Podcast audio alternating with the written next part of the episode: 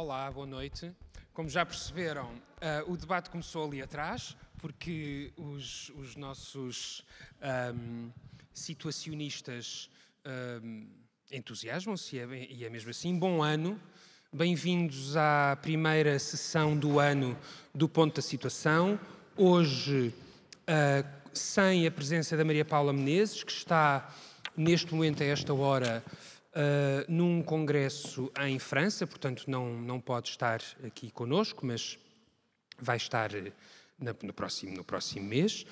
Como habitualmente, a Isabel Moreira, o Francisco Mendes da Silva e o Paulo Pedroso. Uh, e esta é um, este é um encontro mensal organizado aqui um, no São Luís, uma produção da equipa do São Luís, a quem eu agradeço uma vez mais, para que nós possamos, uh, naquilo que são o, as notícias da atualidade, os, os comentários políticos, as, as, próprias posições que cada um de nós, enquanto, um, enquanto cidadãos, temos sobre o que é a atualidade, ou aquilo que percepcionamos que seja a atualidade, possamos a partir de alguns detalhes dessa mesma atualidade, perceber como é que às vezes escondem um conjunto de camadas que nos podem ajudar a, a refletir. Portanto, é uma conversa também que vai ser gravada, que ficará depois disponível no podcast do São Luís. Um, dizer também que se um, quiserem fazer alguma uh, intervenção, uh, nós depois vamos ter que repetir aqui as, as perguntas por causa das regras uh, do RGPD, que hoje, como vamos falar da Constituição, eu espero que seja uma coisa que nós consigamos perceber. Dizer ainda que, se ainda não têm, não deixem de levar a revista do São Luís, que, que acabadinha de chegar e que tem um, um conjunto de uh, textos, ensaios sobre a programação deste trimestre e já com as datas também do, do ciclo Ponto da Situação e do outro ciclo, o curso Livre de Cultura, que retomará em fevereiro. Uh, pronto, por isso, nós combinámos hoje tentar fazer curto, ou seja, não ultrapassarmos as duas horas. Uh, normalmente uh, vamos para as três e qualquer coisa, o que, que, o, que é, o que é extraordinário, porque é mesmo um momento para nós podermos pensar e combinámos um, que falaríamos de dois temas. Claro que ao falarmos destes dois temas, estamos a falar de um conjunto de outras, de outras dimensões. Uh, e vamos começar uh, por um que uh, é que tem a ver com o início do ano e que, que decorreu no início do ano. nós já falámos do Brasil, da situação política e social do Brasil repetidas vezes no ponto da situação, mas os últimos acontecimentos um, e o modo como eles foram uh, reflexo de uma divisão uh, num país com o qual existem relações uh, muito, muito intensas, políticas, sociais, históricas e, e humanas, considerando as comunidades quer a comunidade portuguesa no Brasil, quer a comunidade brasileira em Portugal. Uh, falarmos do Brasil é também percebermos como é que aquele laboratório vivo de política social pode dizer muito sobre um, os tempos que estamos a viver. E por isso este é o primeiro, é o primeiro tema. E eu não sei quem é que quer quem é que quer arrancar, mas na verdade aquilo que hum, e é, e é, e é o repto que eu vos lanço, como é que a partir daqui podemos ver aquelas imagens, as imagens não apenas de uma tomada de posse sem o ato institucional da passagem da faixa presidencial do, um, do antecessor para o próximo presidente, o que é que isso significa para lá da dimensão, da dimensão simbólica e institucional, mas sobretudo, e, e portanto o gesto de um Brasil uh, entregar a um presidente que regressa uh, num terceiro mandato um, para uh, tentar perceber também como é que pode haver futuro e depois, uns dias depois, uh, um assalto ao Palácio do Planalto um, naquilo que parece ser uma repetição. Olá, boa noite. Como já perceberam, uh, o debate começou ali atrás, porque os, os nossos um, situacionistas um, entusiasmam-se e, é, e é mesmo assim. Bom ano, Bem-vindos à primeira sessão do ano do Ponto da Situação. Hoje, uh, sem a presença da Maria Paula Menezes, que está neste momento, a esta hora, uh, num congresso em França, portanto não, não pode estar aqui conosco, mas vai estar na, no, próximo, no próximo mês. Como habitualmente, a Isabel Moreira, o Francisco Mendes da Silva e o Paulo Pedroso. Uh, e esta é um, este é um encontro mensal organizado aqui um, no São Luís, uma produção da equipa do São Luís, a quem eu agradeço uma vez mais, para que nós possamos, uh, naquilo que são o, as notícias da atualidade, os, os comentários políticos, as, as, próprias posições que cada um de nós, enquanto, um, enquanto cidadãos, uh, temos sobre o que é a atualidade ou aquilo que percepcionamos que seja a atualidade, possamos a partir de alguns detalhes dessa mesma atualidade, perceber como é que às vezes escondem um conjunto de camadas que nos podem ajudar a, a refletir. Portanto, é uma conversa também que vai ser gravada, que ficará depois disponível no podcast do São Luís.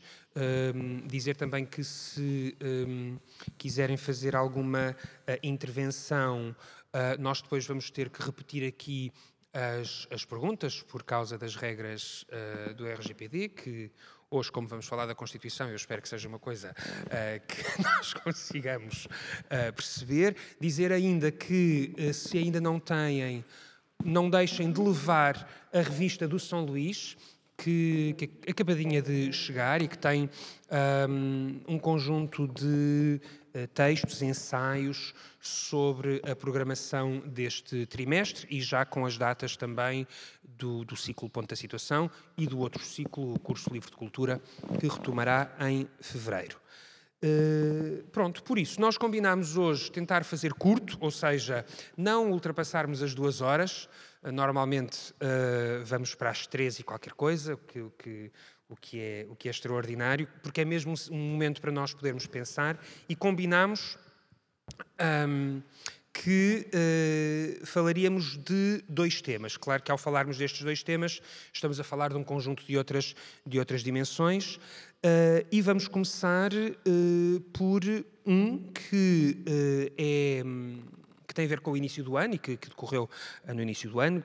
nós já falámos do Brasil, da situação política e social do Brasil repetidas vezes no ponto da situação, mas os últimos acontecimentos um, e o modo como uh, eles foram uh, reflexo de uma divisão uh, num país com o qual existem relações muito, muito intensas, políticas, sociais, históricas e, e humanas, considerando as comunidades quer a comunidade portuguesa no Brasil, quer a comunidade brasileira em Portugal.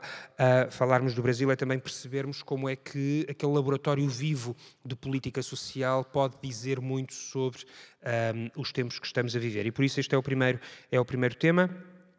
E eu não sei quem é que quer, quem é que quer arrancar, mas na verdade aquilo que hum, e é, e é, e é o repto que eu vos lanço, como é que a partir daqui podemos ver aquelas imagens, as imagens não apenas de uma tomada de posse sem o ato institucional da passagem da faixa presidencial do, um, do antecessor para o próximo presidente, o que é que isso significa para lá da dimensão, da dimensão simbólica e institucional, mas sobretudo, e, e portanto o gesto de um Brasil uh, entregar a um presidente que regressa uh, num terceiro mandato um, para uh, tentar perceber também como é que pode haver futuro.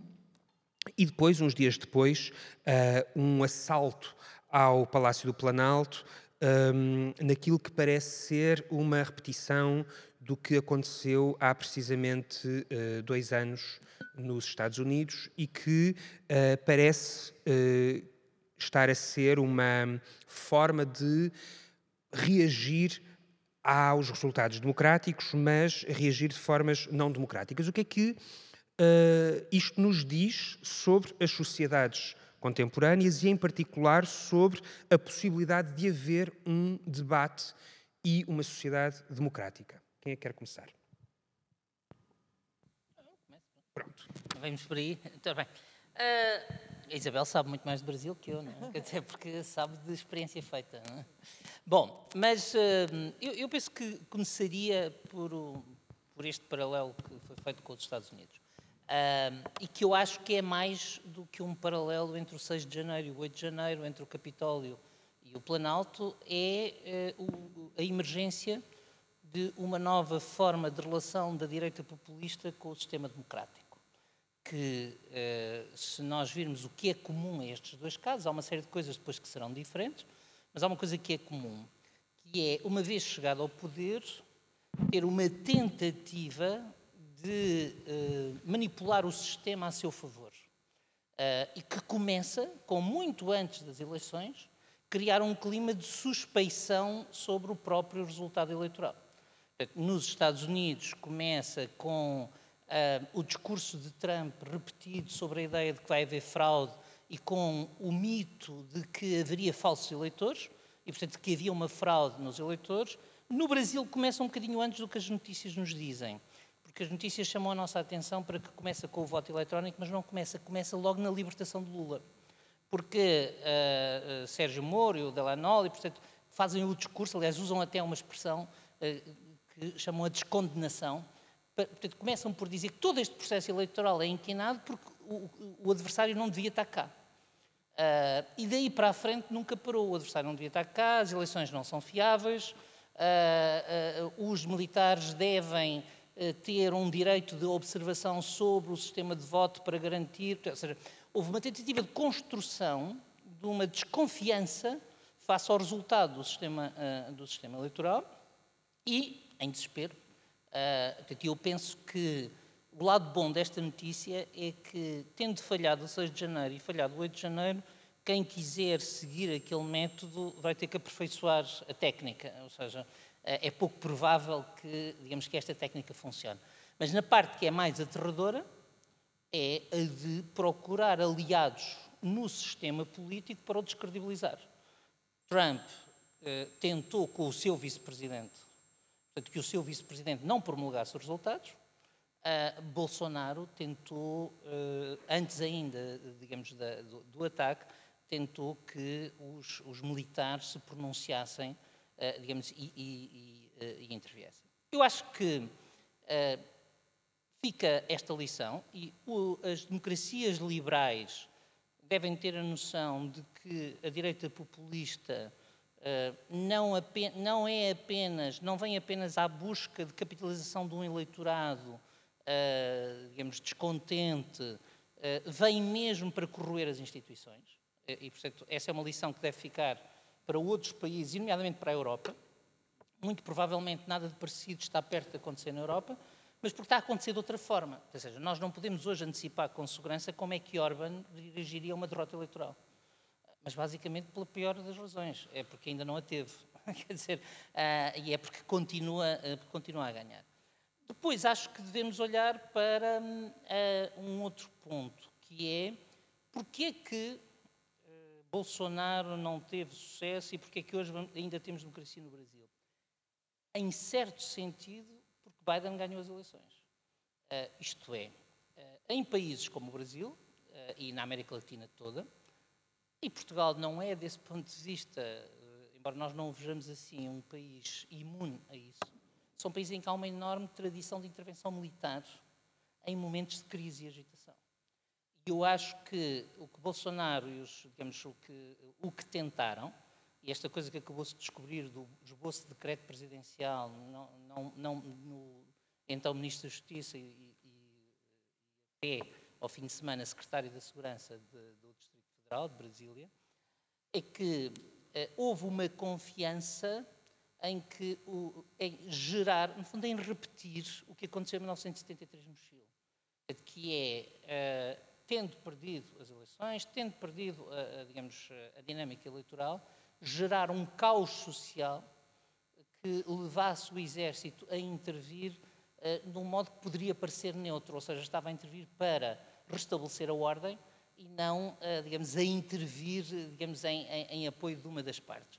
Isto leva-me a uma coisa que eu acho que nós também não temos avaliado muito bem, quer dizer, não temos avaliado na sua extensão, eh, que é a reação de Lula, e termino já esta intervenção, porque o discurso de Lula, não há nenhuma dúvida que neste momento o que é importante é apoiar a democracia, é, mas o discurso de Lula, quando confrontado com o Planalto, é um discurso algo sitiado, portanto, é um discurso emocional.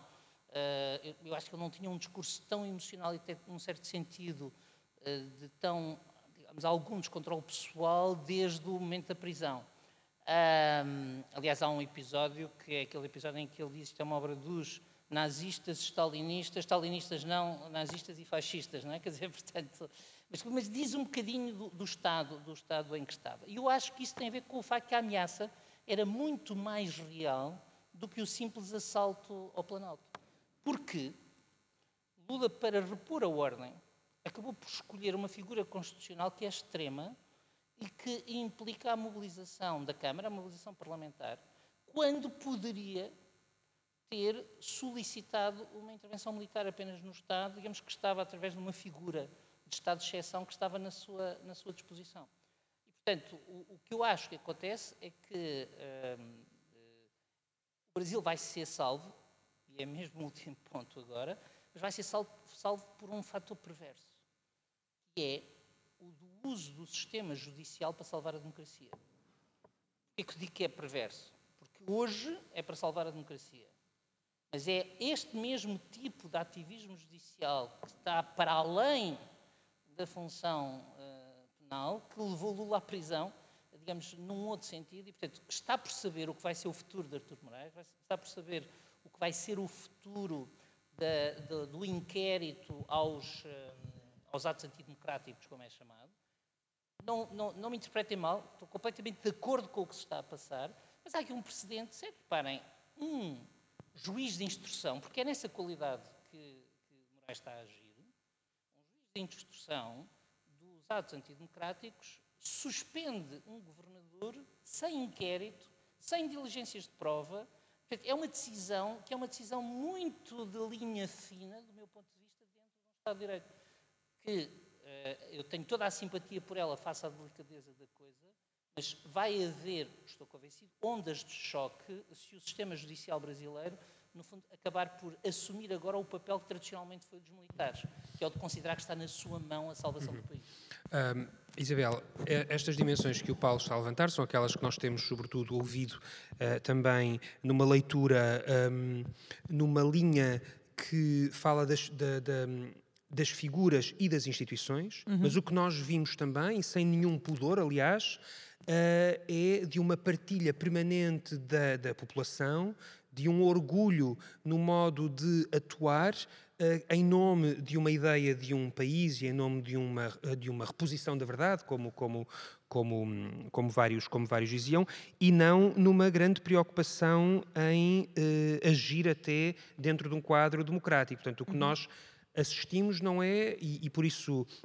Um, esta relação entre o poder militar e os contornos ambíguos da lei, como é que depois o próprio país e a própria, a própria população, com mais de 1.300 pessoas que foram identificadas e que foram, e que foram presas, ou, ou enfim, um, ou pelo menos uh, identificadas como tendo participado nas manifestações, como é que isto depois, à escala das pessoas, pode ajudar a sair daqui e de modo a que isto não se repita? Uhum.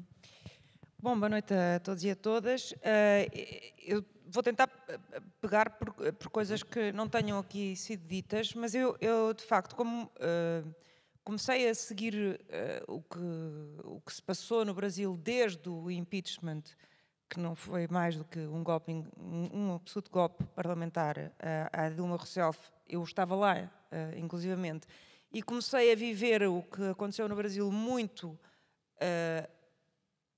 a partir de lá, do que as pessoas de lá que eu conheço sentem, observem, a partir do, dos, dos, comentadores brasileiros, de, uh, do jornalismo brasileiro, um, estando na rua, aliás, por exemplo, no dia em que uh, Dilma Rousseff caiu, um, eu às vezes sinto um bocadinho de, de, frustração quando vejo a forma como algumas, alguns comentadores, nomeadamente, uh, olham para o, o, que aconteceu agora sob a, a nossa lupa, ou seja, sem ter a noção da violência uh, que uh, os democratas estão a viver há muito tempo no Brasil.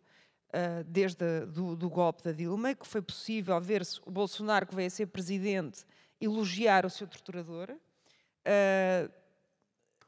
Perante esta, esta presidência de Bolsonaro, que desrespeitou permanentemente a separação de poderes, o judicial, numa altura que morreram como, como nunca uh, líderes indígenas, uh, uh, pessoas de minorias, um, bem, com dizeres do Bolsonaro que foram autênticas atiradas de, de, de, de, ódio e discurso de ódio que contaminou completamente o Brasil, de, de recurso à mentira permanente, de, de, de, sofisticação da multiplicação da mentira uh, via WhatsApp, via internet, dividindo e dividindo o mais que podia o Brasil, mas também sabendo que há um Brasil com o qual ele pode contar, que é um Brasil que nunca fez as pazes com a democracia, que nunca fez as pazes uh, com, uh, com, a, com, a, democracia brasileira e com o, o, o, que aconteceu depois disso, nomeadamente com a ascensão de uma. De uma de uma, de uma,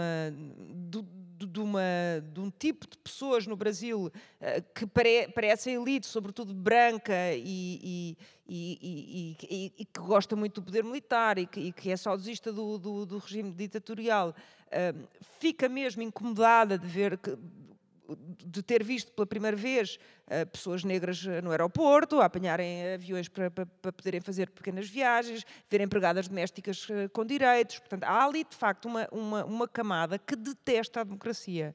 Portanto, a primeira coisa, quando eu olho para isto, é perceber que não houve nada de espontâneo neste ato. É? Foi altamente programado, foi programado há muito tempo. É visível que foi programado, é visível que foi financiado e é evidente que não pode haver nenhuma relativização relativamente a isto. Ou seja, no sentido de dizer, bom, há um descontentamento e, portanto, as pessoas. Não.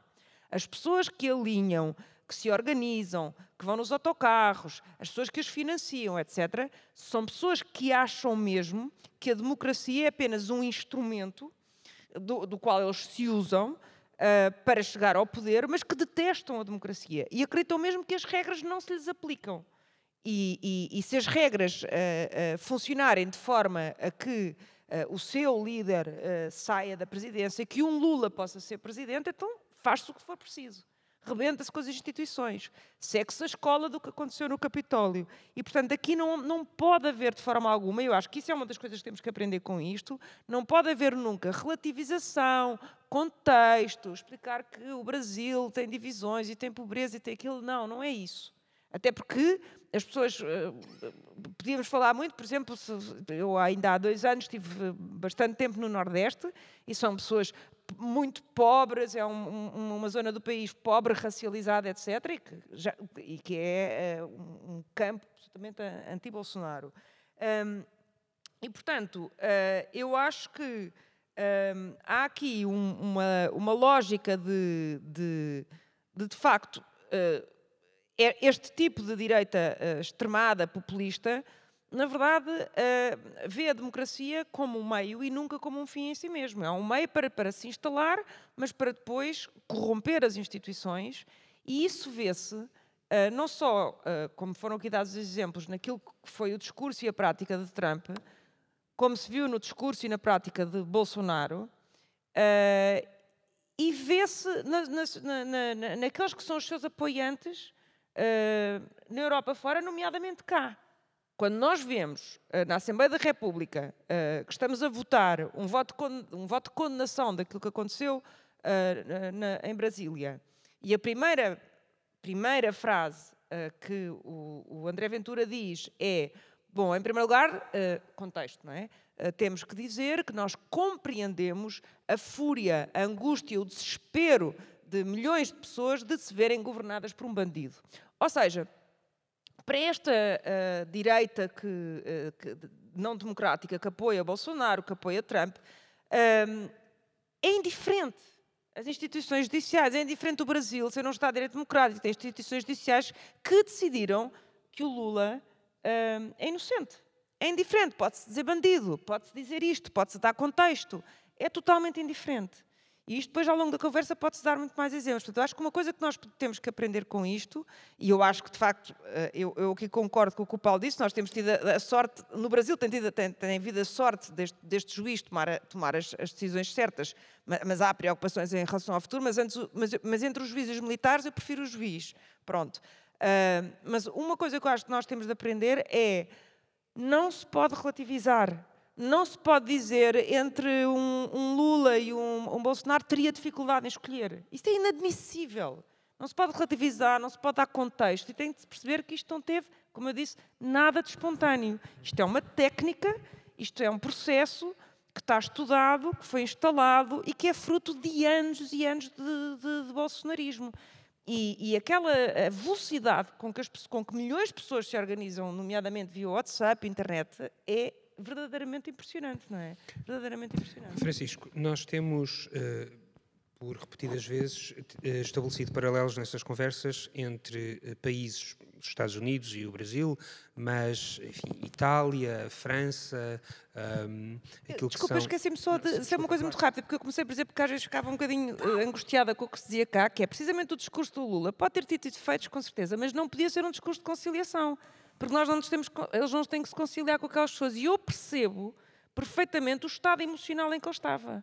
Percebo perfeitamente, porque ele sabe, quando olha para aquela multidão, quando olha para uma multidão descontentes, que tem que chamar para o diálogo, um discurso apaziguador não ia fazer nada. E, portanto, fazer da, da, da, enfim, do, do, daquilo que foi algum erro ou, algo defeituoso do discurso do Lula ao foco, para mim é extremamente errado. Mas eu tenho uma enorme compreensão pelo estado emocional. Mas então deixa-me perguntar, desculpa, Francisco, deixa-me perguntar a propósito disso, se há uma diferença quando ele olha para para aquela turba de, de, de invasores, um, se há uma diferença entre ter um interlocutor direto que pode ser um, um efetivo opositor, e isso distingue o caso do Brasil do caso dos Estados Unidos, uh, precisamente porque o presidente cessante não estava lá, e, portanto, não havendo um interlocutor, não havendo um inimigo, não havendo um opositor, uh, como é que é possível olhar para, aquela, para aquelas pessoas, para os atos daquelas pessoas e, tendo esse discurso emocional, não saber também, bom, mas estas são também as pessoas para as quais eu tenho que governar. Como é que se estabelece aí essa fronteira, não havendo uma, um opositor declarado, não é? Porque... Bom, há um opositor, porque o Bolsonaro é, não deixa de ser um autor moral de tudo isto, mas, é, mas, mas eu penso que ele, naquele momento, não estou a dizer que foi bom o discurso, que não teve falhas, não. Eu estou a dizer é que basta ver a diferença de como se analisa o discurso do Lula no Brasil ou como se analisa o discurso do Lula em Portugal. Ele, naquele momento, não vai fazer um discurso conciliador. O discurso conciliador não ia ter efeito nenhum. Aquelas pessoas que participaram na invasão dos três poderes não são conciliáveis. São pessoas que, que cometeram crimes graves e relativamente a essas pessoas, a única coisa que tem de se fazer é aplicar a lei. Eu não defendo, não defendo a força letal, já agora, para deixar aqui. Uh, Paulo, muito rapidamente, que o Francisco Ainda não bem que, que, o, que, o, Brasil tem um presidente que não causa, que não, não, não, não entrou por essa lógica de banho de sangue ou de força letal, mas uh, não vejo conciliação, não, não podia haver uma lógica de conciliação. Mas antes, Francisco, só uma coisa. Um, mas também é preciso consciência que o Lula tem sido super conciliador desde que ganhou as eleições. Ora bem, comecemos por um ponto que podemos não ter consciência. O, Lula construiu uma maioria parlamentar Exatamente. com a União Brasil, Isso. que foi um partido, portanto, o maior partido a seguir ao PT. Na base do Lula é um partido que era uh, bolsonarista há quatro meses atrás, Exatamente. ou há cinco meses. Não é? A que se junta um segundo facto, que aliás faz parte desta tensão, que é é de que o Ministro da Defesa, que é da União Brasil, Exatamente. perante os acampamentos, os acampamentos, disse isso uhum. e o, o, Lula não o demitiu, nem podia, mas não, não tentou, uh, disse temos que ver isto com cuidado, eu tenho lá familiares e, uh, digamos, e, e amigos. Portanto, uh, muito provavelmente Lula vai ter um governo nesta, nesta tensão. Agora, acho que também deve avaliar-se positivamente que a frio, e o a frio são poucos dias depois, Lula já iniciou, mesmo no discurso, a separação entre os criminosos do Planalto e os 49% de Bolsonaro. Porque, de facto, há uma coisa que também não podemos esquecer. Ah, é que, uh, com tudo isto, uh, Bolsonaro continua a ter 49% dos votos. Desculpa, Francisco. Francisco, um, ehm, com isto tudo. Eu, aliás, e- agradeço porque o que eu tinha a dizer já está dito, grande parte mas, das coisas. mas então, deixa-me acrescentar. Tentar acrescentar qualquer coisinha. Quero, quero, quero acrescentar que é, quero perguntar se queria que incluísse de alguma maneira na tua reflexão, Uhum. se nós estamos efetivamente livres de tal coisa na Europa, foram muito rápidas as declarações ahm, dos mais diversos países, com as mais diversas, ah, das mais diversas famílias políticas, até aquelas que, em alguns dos casos, apoiavam ou tinham dificuldade em escolher entre eh, Lula e Bolsonaro. Mas esta ideia de que nós na Europa estamos livres porque temos instituições ah, fortes, sólidas e, enfim, e transparentes, e ao mesmo tempo temos um conjunto de ações, este exemplo que a Isabel ah, deu ah, no momento do voto, acompanhado dos cartazes que estão espalhados pelas diferentes cidades a pedir uma limpeza, utilizando exatamente os mesmos termos, com as cruzes, portanto, com alvos, pedindo uma limpeza, apesar de tudo, ah, pessoas que foram eleitas democraticamente. Não é um cartaz na cidade de Lisboa? Como? E se pedir uma limpeza com cruzes não é um cartaz na cidade de Lisboa? Não é um cartaz de cidade de Lisboa. Não é, não é, hum, ainda que provavelmente. Pronto, mas não podemos que isto está a ser gravado num teatro municipal, Paulo Pedroso, não podemos. o, o há ou não, somos ou não conscientes ah, e atuantes de uma relativização constante quando pedimos contexto e nos defendemos porque estamos numa Europa onde existem parlamentos e existem partidos e existe debate democrático. Bem, eu não me atravesso por nenhuma, hum, muito sinceramente, não me atravesso por nenhuma previsão eh, sobre aquilo para que a Europa está ou não está preparada. Muito sinceramente, enfim, estamos a, estamos a assistir a muitas coisas que se calhar não prevíamos como possíveis e, portanto, o mínimo que nos é hum, exigível é que hum, pensemos no pior e, portanto, por muito impossível, muito implausível e distante que uma coisa como a do Brasil ou do, ou do Capitólio possa estar da nossa realidade, eh, temos que atuar de modo a que ela não seja eh, de facto possível. Ah, a mim, eu devo dizer que me chocou bastante, eh, apesar de agora, passados que 15 dias, estar. eh, eu- eu, apesar de tudo, eu estou- um pouco menos preocupado, porque o que se passou a seguir mostrou que talvez aquilo, uma coisa como aquelas não tem pernas para andar, para ser replicado. Chocou-me bastante porque eu tenho aquela. dizer, há uma coisa que se costuma dizer muito sobre a democracia, às vezes diz-se a brincar com algum cinismo saudável, que eu acho que, aliás, é o âmago da democracia. Quando se diz, não, enfim, a democracia, a grande vantagem da democracia relativamente a outros outros sistemas não é não é a possibilidade que nos dá de escolhermos os nossos governantes. É de os podermos tirar de lá quando deixamos de gostar deles. Isto parece uma brincadeira, mas é verdade, porque a grande vantagem da democracia é a transição pacífica de poder. Eh, a grande questão, uma das grandes questões políticas, talvez a grande questão política, é como é que se legitima o poder e como é que se renova a legitimidade do poder. A democracia tem a grande vantagem relativamente aos outros que nós, quando estamos fartos de um governo ou de um poder, não precisamos de matar ninguém. Votamos e no dia seguinte há outro poder. E nós ficamos todos felizes porque sabemos que se aquele correr mal, te- teremos ciclicamente sempre a possibilidade de o, de o, de o, hum, eh, de o retirar de lá. Por isso, quando um político eleito democraticamente faz como faz Donald Trump e como fez, como fez Donald Trump e como fez Bolsonaro, põe em causa a transição pacífica de poder, não está a ser só a causar atrito num momento do processo democrático. Está a causar atrito à própria ideia democrática. Portanto, é gravíssimo. É gravíssimo. E isso, ah, devo dizer que é algo para. Eu julgo que já ouvi o Paulo dizer isto. Seja, uma diferença entre o Brasil e os Estados Unidos é que o Brasil, ou seja, a América Latina ou a América do Sul, têm uma tradição golpista que nos Estados Unidos não há. Não há. Ah, e, portanto, de certa forma, ver o Capitólio ah, ser invadido, ah, como aliás, deixem-me só fazer este, não, não é querer diminuir, nem, mas eu acho que também é preciso às vezes dizer estas coisas. Ahm, como me chocou ver o processo quase revolucionário na Catalunha, onde também foi invadido o Parlamento. O Parlamento catalão também foi invadido. E as pessoas que o fizeram são tratadas em Portugal com presos políticos. Pronto. Também convém dizer isto, porque às vezes eh, eh, também, às vezes estamos a falar exatamente a mesma coisa. Vocês com querem princípios dizer completamente coisa? diferentes. Com coisas completamente. Não é, ó Isabel, porque ali a questão, ali a questão é independentemente se estás ou não estás do lado dos independent- independentistas ou não. Houve um referendo que foi selvagem, não aceito, numa ordem constitucional perfeitamente consolidada e depois há um momento de tumulto em que há a invasão do Parlamento catalão. A E isso- ordem constitucional consolidada não, tem um não, pouco de sim, mas é democrática. Isso é.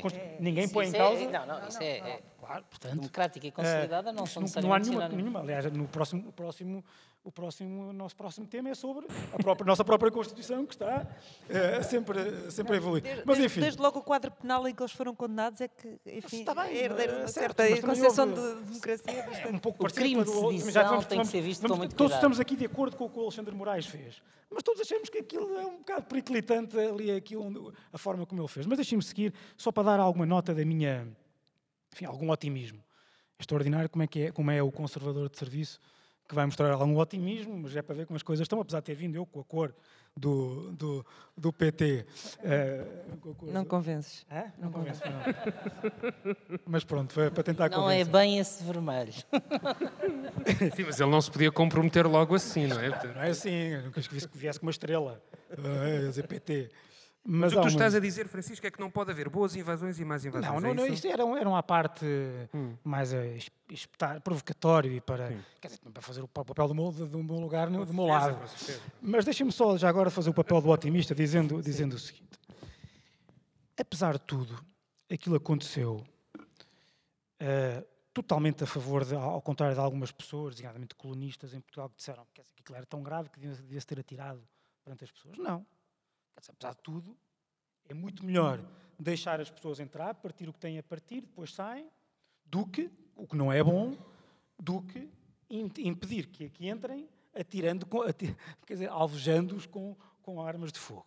Eh, isso não só seria em si mesmo pior do que aquilo que aconteceu, como traria seguramente consequências piores do que as consequências que trouxe. Mas um banho de sangue, quer dizer, é uma coisa eh, absolutamente, seria uma coisa absolutamente fora de, eh, do contexto. Depois, dizer, gostava de dizer o seguinte: os militares foram eh, testados também aqui. E a verdade é que, fora alguns casos caros, os militares portaram-se bem. Não estiveram ao lado da turba. Tanto assim é que a turba se colocou contra os militares. E isto também é um sinal de, de que aquela, aquele dia não teve tração. Não teve tração também porque, ao contrário do que, era, do que supostamente, ou, eh, eh, ou- ou- ou comprovadamente, aliás, eh, na aparência, era desejado pelos organizadores, não houve réplicas noutras cidades.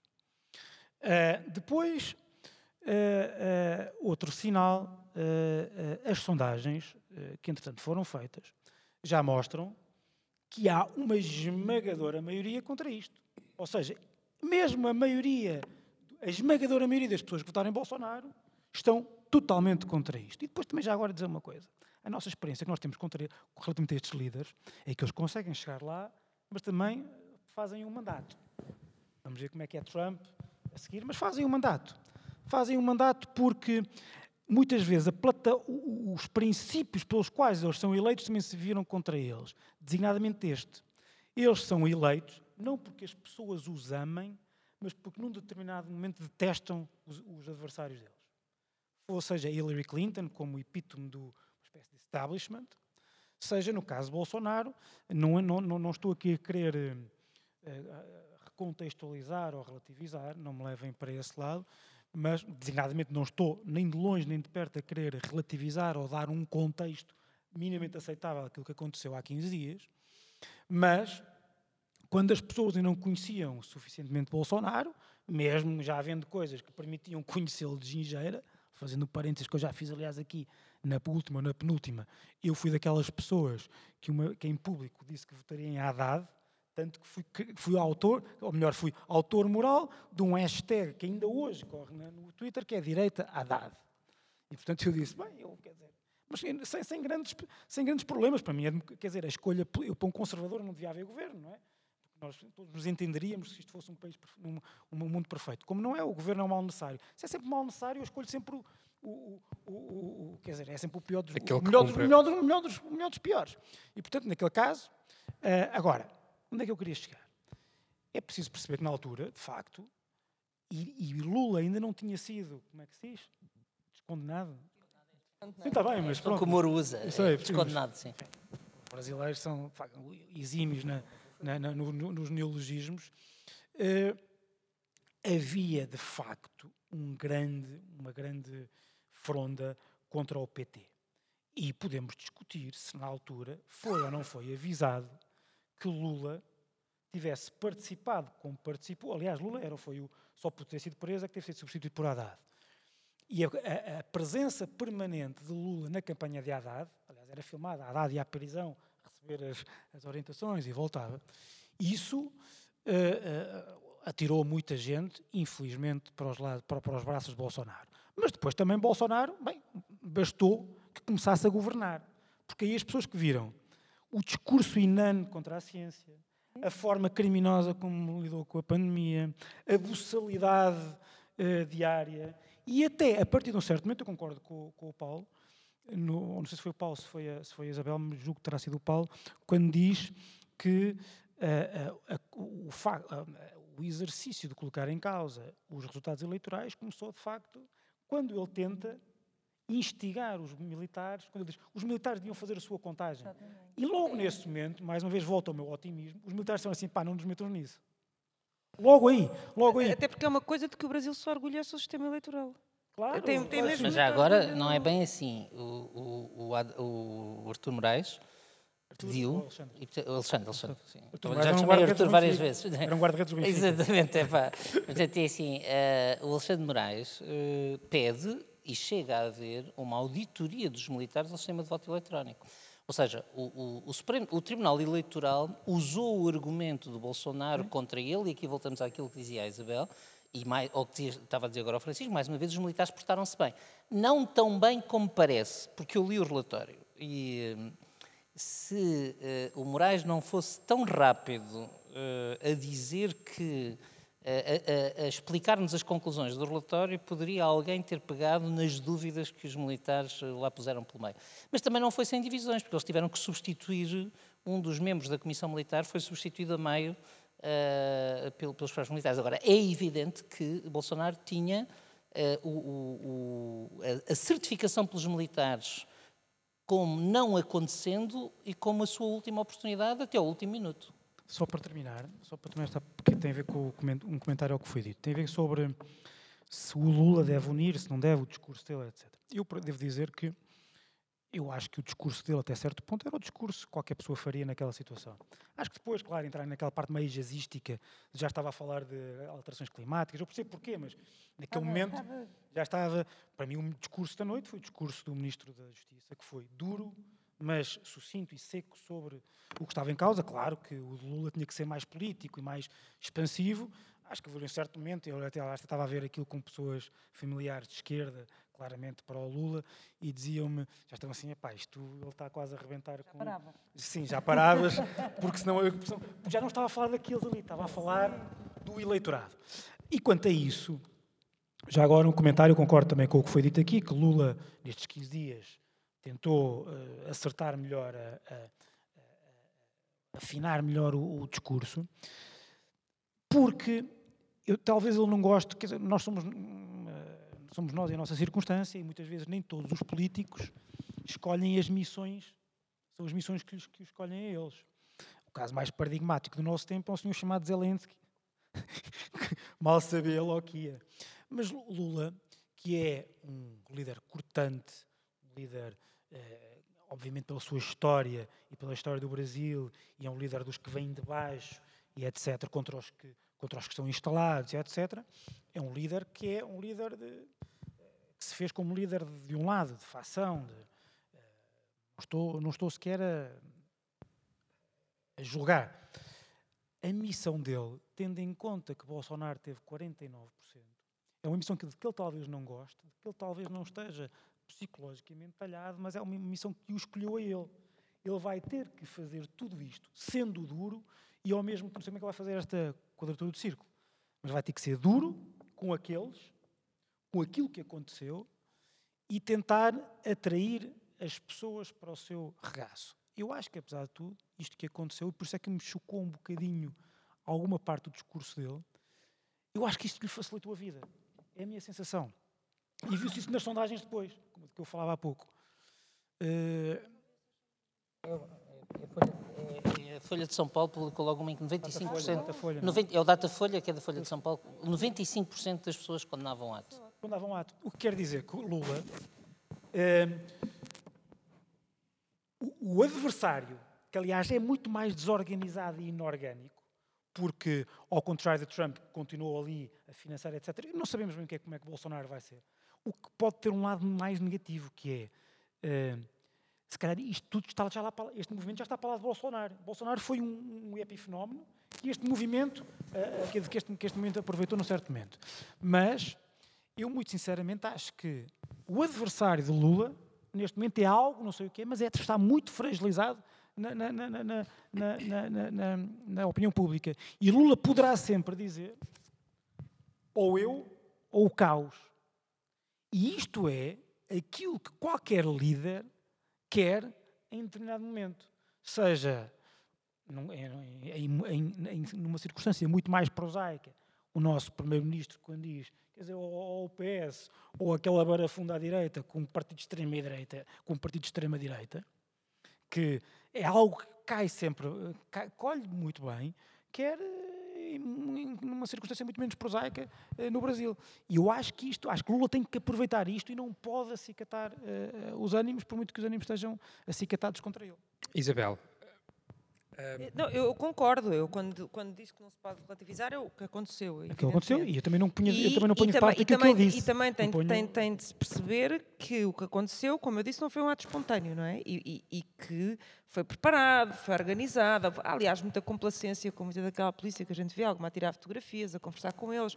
Portanto, uh, uh, é, é, é, importante perceber isso e é importante que seja uh, duro não só relativamente às pessoas que ali estavam, nesse sentido é que eu digo que é mais amplo, mas que para quem financiou, para quem organizou, percebe-se que é, é, é, maior do que aquelas pessoas que, que ali estavam. Agora, não há dúvida nenhuma que eu acho que, como o Paulo já disse, o Lula para já provou isso já várias vezes na vida, mas até fruto daquele sistema eleitoral uh, diabólico, uh, ele, nunca, ele, ele, ele não tem outra alternativa senão ser um conciliador. E ele tem sido, esse, eh, eh, ele tem sido conciliador. Uh, ele, é um, ele é uma pessoa que consegue. Quando as pessoas dizem, ah, no Brasil, mas depois toda a gente começa a comprar deputados e tal, não há alternativa. O, Brasil é, é, é, aquele congresso com, com, o número absurdo de partidos, é assim que funciona. Portanto, eu até acho, deixa-me só, só dizer isto, que eu acho importante, era uma nota que eu tinha aqui. E eu até acho que isso vai ajudar a democracia brasileira.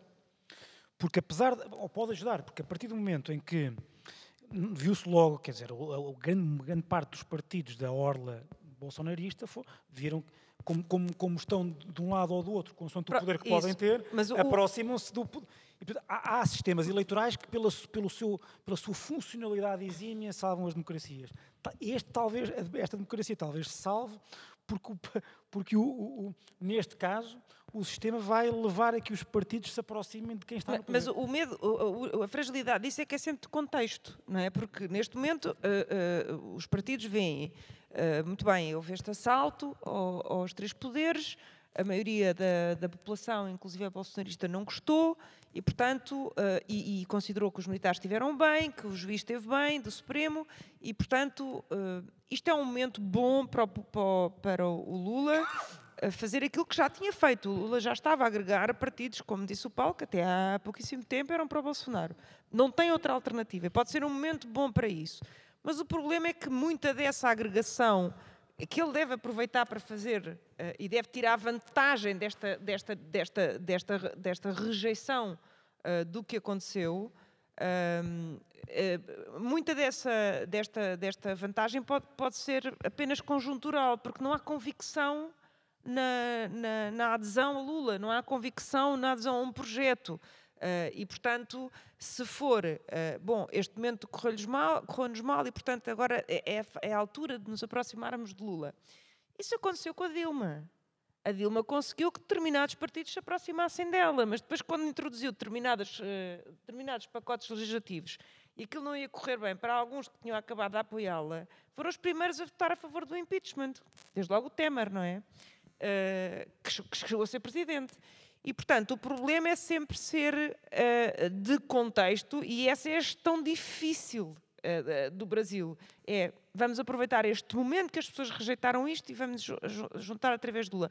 Mas o que é verdadeiramente difícil, e isso é um trabalho uh, que, é, que, é, mais complexo, que, que demora muito, é um, ehm, fazer mesmo com que as pessoas acreditem na democracia, uh, no sistema democrático, na, na, valia dos, dos, direitos fundamentais, na sua universalidade. E, e isso, é, isso, é, mais difícil, porque de facto houve, houve aqui qualquer coisa que, que se quebrou, não é? Com o Bolsonaro. Agora estamos a falar no Brasil, mas também aconteceu com o Trump. E, portanto, esta esta ideia de que há, um, há, uns, há uns, brasileiros que pertencem a uma, a uma casta, ou é tal, caia os portugueses de bem, não é? De, isto é, é, muito perverso e, portanto, eu acho que sim, que, que, podemos estar otimistas relativamente ao que acabou de acontecer, mas eu não sei quais são os, os próximos passos pois. para voltar a disseminar uma determinada ideia relativamente a este Brasil, ao futuro, ao Lula, porque o movimento está lá, porque o movimento existe, como se viu com Trump. Uhum. O Trump já não estava lá há muito tempo quando se reverteu a decisão do aborto, não é? Porquê? Porque já tinha plantado a questão, porque já tinha, já, bem, ele no caso já, já tinha plantado os juízes que plantou no, no, no, no, Supremo, mas quer dizer, já havia um movimento e, e já estavam não sei quantos Estados a reverter, eh, pelo menos eh, em termos uh, práticos, a dificultar tanto, tanto, tanto, tanto o direito ao aborto que, que aquilo estava a acontecer. E, portanto, isso é que é, é, sempre a minha dificuldade, é em perceber se no, se no, Brasil se consegue ir gerindo, porque há uma rejeição disto, há uma rejeição daquilo, mas quando é que. A ideia é conseguir um movimento não de oportunidade porque se rejeitou aquilo, mas de verdade porque se adere àquilo que se deve aderir, apesar das, das pessoas poderem. Então, mas, ter, mas, mas deixa-me pegar nisso para, para, para, para voltar a perguntar uh, como é que se pode começar a preparar de facto, no final deste mandato, de modo a que não exista um perigo de, desta coisa voltar ainda com mais força, ainda mais bem preparada, com uma geração também que um, tem direito a participar uh, de, de, diferentes formas e, sobretudo, como é que, por exemplo, aqui, uh, onde existe uma comunidade muito forte e uma comunidade que foi construída, muita dela um, nos êxodos que existiram no final do mandato, no final do, do, do, enfim, na interrupção do mandato, do mandato de Dilma e depois nos anos que levaram até Bolsonaro e nos, nos, anos, nos anos Bolsonaro, o que é que se faz, como é que se, como é que se antecipa e como é que se prepara de modo a que esta ideia de que se conseguiu resolver, estancar uh, e de alguma maneira controlar este epifenómeno não se transforma de facto numa luta que vai escalar e que uh, provavelmente, porque Lula mais provavelmente não se vai voltar a candidatar e, portanto, uh, como é que se prepara isso, não é? Como é que se preparam esses tempos? Porque não pode ser na altura. Não é? não, e que responsabilidades é que, tem, é que nós temos aqui, não é? Enquanto... Usando a expressão do Francisco há bocadinho, não me atravesso a fazer, a fazer esse tipo de previsões. Aliás, nenhum de nós sabe o que vai ser o Brasil e o PT sem Lula. Uh, até porque não há experiência histórica. Quer dizer, o Lula é provavelmente o líder em funções há mais tempo no mundo democrático. Não é? Portanto, ele é líder do PT, julgo que há mais de 40 anos. Eh, é uma coisa sem precedente e que, eh, eh, digamos, baralhou, baralhou as coisas. Mas primeiro ponto sobre isto que, que, que estava a ser colocado é, é, este. Primeiro, Bolsonaro não apareceu do nada, nós é que não estávamos a vê-lo. Ou seja, mas ele já lá estava há muito tempo, fazia parte de uma coisa que eles chamavam o baixo clero, que eram um conjunto de deputados que viviam uh, daquilo que no Brasil eles, eles gostam de chamar o, o, governismo, os governistas, ou seja, que vivem da ligação aos governos e, portanto, e que são o centrão, são deputados que podem virar para um lado, podem virar para o outro. Portanto, não se dá muito por eles, mas depois têm um poder real. Aquelas coisas, um poder real que, aliás, depende de ser discreto as emendas secretas, eh, digamos, tudo isto. E esse grupo no Parlamento eh, já tinha mais de 20% há muito tempo.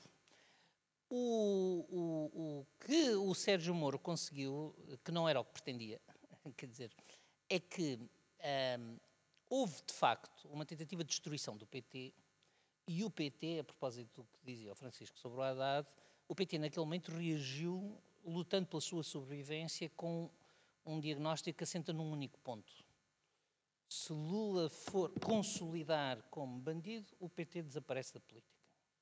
De toda a estratégia do PT foi subsumida não a ganhar aquelas eleições, não, mas a defender uh, aquilo que, aliás, transformou em slogan. Há um, um, um slogan do, do, do, Haddad, que eu acho que é, um, é, digamos, é genial do ponto de vista do marketing político para o que eles pretendiam, que era Haddad é Lula. Quer dizer, uh, portanto, nem é de esquerda, nem é de... Haddad é Lula. Mas, portanto, o PT naquele momento queria sobreviver a um ataque. O que acontece é que o ataque ao PT, que devo dizer, o PT fez tudo por merecer, essa é outra questão. Portanto, o, PT teve um projeto, ao, ao, estar no poder, uh, habituou-se a todos os desfuncionamentos do poder anterior. Uh, mas uh, esse projeto visava destruir o PT, mas destruiu a direita democrática. Porque a grande vitória, do meu ponto de vista, do PT nas últimas eleições, tendo perdido, é que quem é pulverizado não é o PT, mas é, digamos, é o PSDB. Portanto, é o grupo que estava, portanto, no fundo era aquele, aquela direita moderna do Brasil, que fez muitos de nós, eu fui um deles, pensar, pá, quem me dera que a direita portuguesa tivesse Fernando Henrique Cardoso como líder. Ah, quer dizer, porque o Fernando Henrique Cardoso é um homem que, avaliado do ponto de vista ideológico pelos padrões europeus, está à esquerda da democracia cristã. Ah, mas quer dizer, mas estava instalado sobre, uma, sobre aquela coligação. Ah, e o que desaparece é, o, é, é aquilo que nós chamamos, chamamos centro, que no Brasil não podemos chamar centro, causa do centrão, mas é aquilo que nós podemos chamar a direita cosmopolita. E é espantoso, não deixa de ser espantoso sobre a mudança no Brasil, que Lula, para ganhar estas eleições em segunda volta por 51%, tenha o apoio de toda essa direita, que é o que leva o Alckmin a ser escolhido para vice-presidente, e portanto que um, um bloco que há 10 anos valia 80% do eleitorado, hoje vale até, 50%. Desculpa interromper, até o Ciro, que quando foi o Haddad não tomou partido. Exatamente. Não, não, portanto, assim, todo, a ver, todo este... O PDT, o partido do Ciro, andou, aliás, ali muito, digamos... Mas voltando, eh, voltando a este ponto, uh, e teve uma das decisões, mas aquilo também há lá decisões todos os dias. Mas o, o, o que eu penso que, agora, para o futuro do Brasil, eu acho que o fator decisivo é a economia. Porque uma das razões pelas quais o Lula é incontestável é que as pessoas associam o Lula a uma época de progresso social e estabilidade económica. E creio que se Lula tiver dificuldade em, eh, digamos, no próximo ano, dois anos, nessa frente, eh, tudo isto vai tornar-se muito mais difícil. E a nota final é, eh, para mim, preocupante, não, não, não me reconheço nesse tipo de sucessão política, é que há sinais de que pode haver uma solução dinástica no ponto de vista de o PT tentar jogar a carta Lula através da, da atual Primeira-Dama, uh, digamos, e isso poder ser o caminho. Mas é muito cedo. Eu acho que o que vai acontecer ao Brasil vai ser determinado pelos próximos dois anos, até porque, junto com os militares, que eu julgo que estão neutralizados nesta fase, uh, o, segundo, o segundo grande grupo opositor ao Lula são os, uh, portanto, são, são os criadores de gado, são, portanto, é o agronegócio. É? E o agronegócio depende dos subsídios do governo. E, portanto, o agronegócio não vai ficar prolongadamente em oposição ao governo. E voltamos à forma como Lula constituiu o governo, tem lá representantes do agronegócio. Essa parte vai ser neutralizada se as condições económicas o permitirem. E isso é que não é nada certo. E os, mas e onde é que nessa equação entra a cada vez mais visível, presente e poderosa dimensão da, dos evangélicos, que têm um, um, formas de atuar que são muito menos. Uh, são, estão muito menos dentro de um radar uh, político, uh, político-analítico, não é? E, portanto, que na verdade atuam sobre, e diretamente, sobre as populações, podendo efetivamente capitalizar sobre esses descontentamentos, sobre as diferenças sociais e que temos visto nos últimos anos a galoparem na, na, na, na, captação de apoios, não é? Mas uma, a maneira como eu vejo os evangélicos uh, no Brasil, uh, obviamente que nos temas que hoje estão em cima da mesa, eles aparecem sempre e aparecerão sempre associados a valores de direita. Mas a América Latina, desse ponto de vista, é muito volátil. Dizer, eu nunca me esquecerei, espero que isso não aconteça com o Lula, eu, enquanto jovem, mobilizei-me aqui em Lisboa por um jovem revolucionário que ia instalar um, um, um, regime progressista e social na América Latina, que era a Nicarágua, e esse uh, jovem revolucionário era um senhor chamado Daniel Ortega, que é um ditador que proibiu o aborto. Uh, e, portanto, a América Latina tem muitas metamorfoses. Não estou a dizer isto para dizer que isso vai acontecer ao PT, mas para dizer que é admissível que aconteça ao contrário. Isto é, uh, os movimentos evangélicos são uma coisa que veio para ficar. Concorrem com o PT na mobilização do eleitorado popular. Porque, como dizia a Isabel, e eu estou completamente de acordo, dizer, o que chocou a oligarquia brasileira, o quinhentão, as 500 famílias de São Paulo, o que chocou foi de repente ver negros na universidade, foi de repente ver os filhos das criadas uh, a ter melhores notas, mais a ter uma cota de, digamos, para ingresso no ensino superior e, portanto, a construção, digamos, o, uh, o, o, a retórica do Lula e a prática de combate à pobreza extrema e de uh, dizer a desigualdade extrema é imoral, compete com uma integração comunitária pelos evangélicos, uh, que é extremamente conservadora nos costumes. E uh, nós já vimos com a Dilma. A Dilma, quando tentou sobreviver, começou a ceder na agenda aos conservadores. Portanto, nada impede que isso volte a acontecer. E mesmo não voltando a acontecer, uh, parece-me claro que uh, os evangélicos vão evoluir como ao voto comunitário e, portanto, o, quem quiser governar vai ter que negociar com eles alguns pontos da agenda, como o PT já fez nestas eleições. Uh, digamos, não é esse o ponto que eles põem mais em cima da mesa, mas os seus emissários e os representantes evangélicos dentro do PT, digamos, tiveram, tiveram a sua voz. Eu acho que isso funciona um pouco como os, digamos, como os sindicatos de voto uh, funcionam um pouco em todos os países e, portanto, é, uma, é um fenómeno que muito provavelmente tem boas condições para ser, para ser integrado, não deixando de existir, claro. Um, dois ou três comentários sobre o que foi dito, começando por aqui. Bem, Lula já teve como estratégia, e foi também um bocadinho por isso que ganhou, dividir o voto religioso quando dividiu católicos e evangélicos e ficou com o voto dos católicos. Aliás, eu conheço algumas pessoas de direita que viveram no Brasil e uh, muito anti-Lula, que, neste, que nestas eleições, porque sentiram que, sendo católicos, o, o seu voto era, era, era, representado pelo Lula, então torciam uh, pelo Lula. Então é uma coisa que não fazia muito sentido, tendo em conta a diferença de quatro, uh, de quatro anos. Não me fazia a mim, mas faz todo sentido, tendo em conta esta enfim, pessoas que, que também, que parcial, pelo menos parcialmente, de, determinam o seu voto consoante o, qual é o candidato que está mais próximo dos seus valores religiosos. É, é, se há quatro anos jamais pensariam votar no Lula, este ano, porque são católicos, achavam que Lula devia ganhar. Depois, sobre a questão da direita democrática. Um, eu, se por um lado acho que Lula fazer uma grande coligação uh, agregadora, tendo em conta aquilo que eu disse na primeira intervenção, é um fator positivo. Por outro lado, acho que é um fator de risco, porque toda, ou seja, porque deixa, não deixa direita democrática na oposição. Direita democrática que se veja. E nós sabemos uh, que um, eh, a democracia é vive da alternância. Independente, quer dizer, é, é, é, é, um mecanismo quase automático. Ah, nós não gostamos, não gostamos da polarização, mas a democracia depende da polarização. Há o governo e a oposição, há o poder e o ressentimento, há o poder e o, o, o que vocês disseram há pouco, o descontentamento. E a oposição está lá para organizar e captar o descontentamento. Nós estamos habituados aos nossos sistemas democráticos, em que é o, poder é democrático, o governo é feito por um partido ou mais democráticos, depois há outros partidos democráticos do outro lado da barricada que estão lá a captar o descontentamento. Como nós vimos, aliás, e aqui há um paralelo europeu que é França, houve um momento em que toda a direita toda a esquerda democrática estão com Macron. E o que sobra e o que sobra vai ter sempre poder, porque é o que sobra, é o que lá está. Se o que sobra está fora do, do radar democrático, a oposição é não democrática.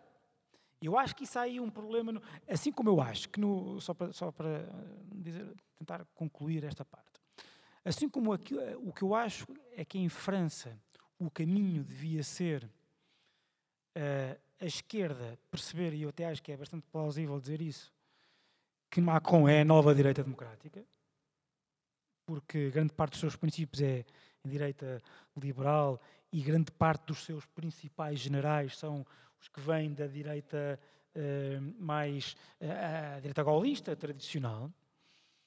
Uh, se calhar era melhor, de facto, o melhor para, para, para, a democracia francesa era a coligação macroniana cindir-se na parte do ex-Partido Socialista e tentar reconstruir o Partido Socialista.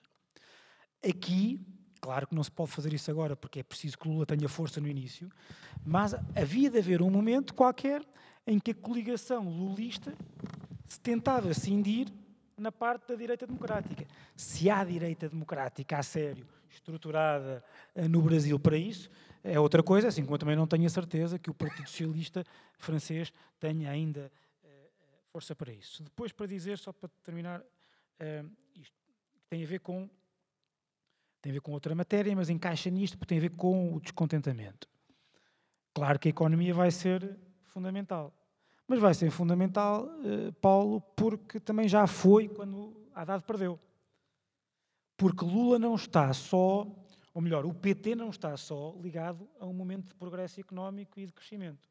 Há um momento, há um momento, e é isso que também ajuda ao descontentamento com Dilma e que depois faz com que muita gente do, uh, do poder uh, tenha passado para o lado do impeachment, é o facto de, eh, se quisermos ser inteiramente justos, a política económica de Lula ter assentado muito nos rendimentos do petróleo e das outras, dos outros recursos naturais.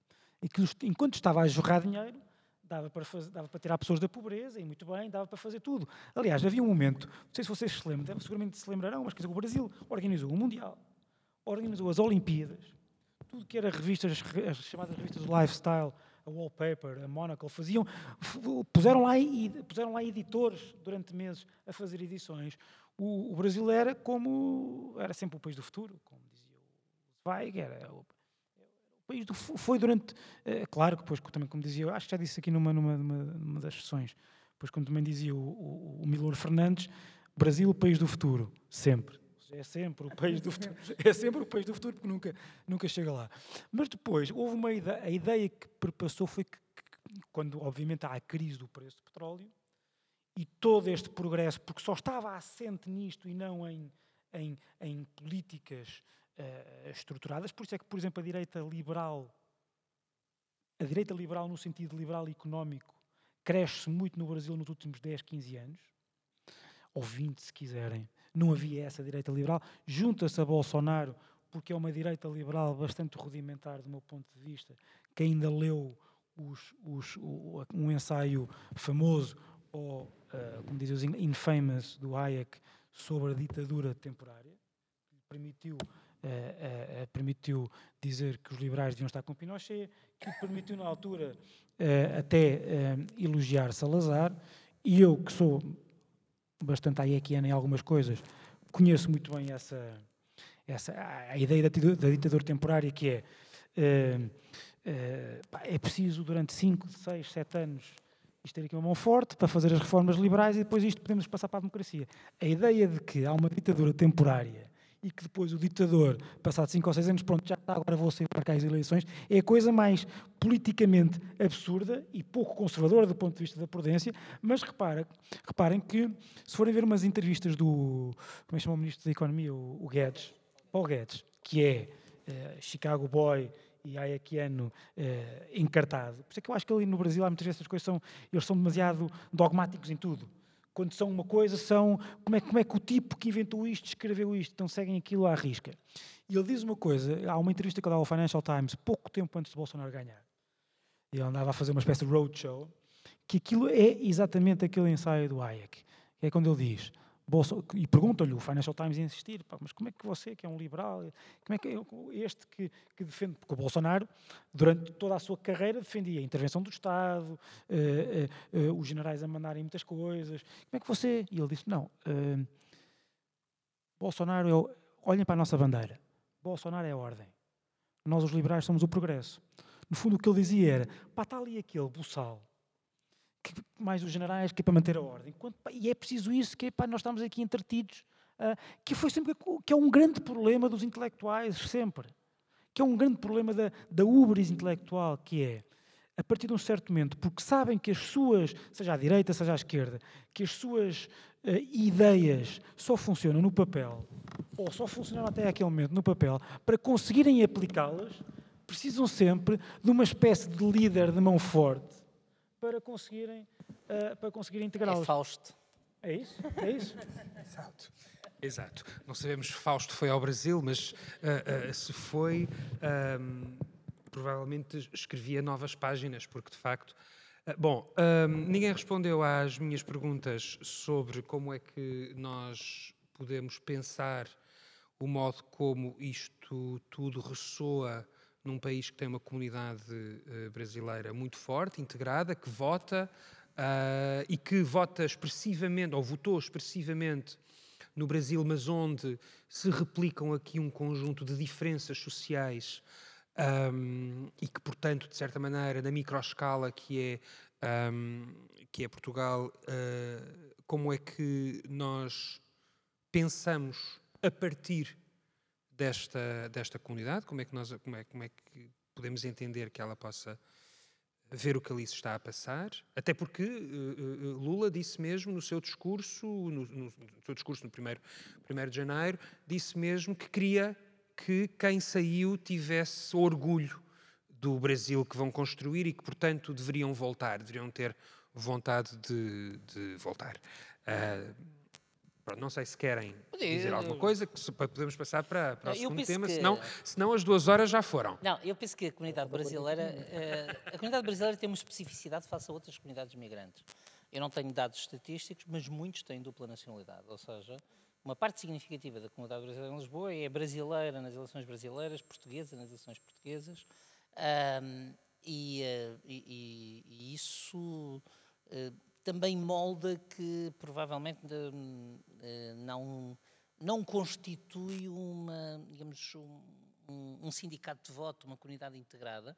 E no caso da comunidade brasileira em Lisboa, eu acho que ela reproduz muito bem uh, um, um micro-Brasil, quer dizer, ou seja, porque nós temos vários, várias fontes de imigração, quer dizer, nós temos imigração de pessoas de grupos sociais mais elevados que vêm a fugir da insegurança ou que vêm para viver na Europa ou que vêm porque acham que, por exemplo, a educação em Portugal uh, lhes permite ter um nível educativo para os filhos, etc, etc, etc. E depois temos uh, a comunidade imigrante de base. Um, portanto, não creio que haja uma identidade política da, da comunidade brasileira.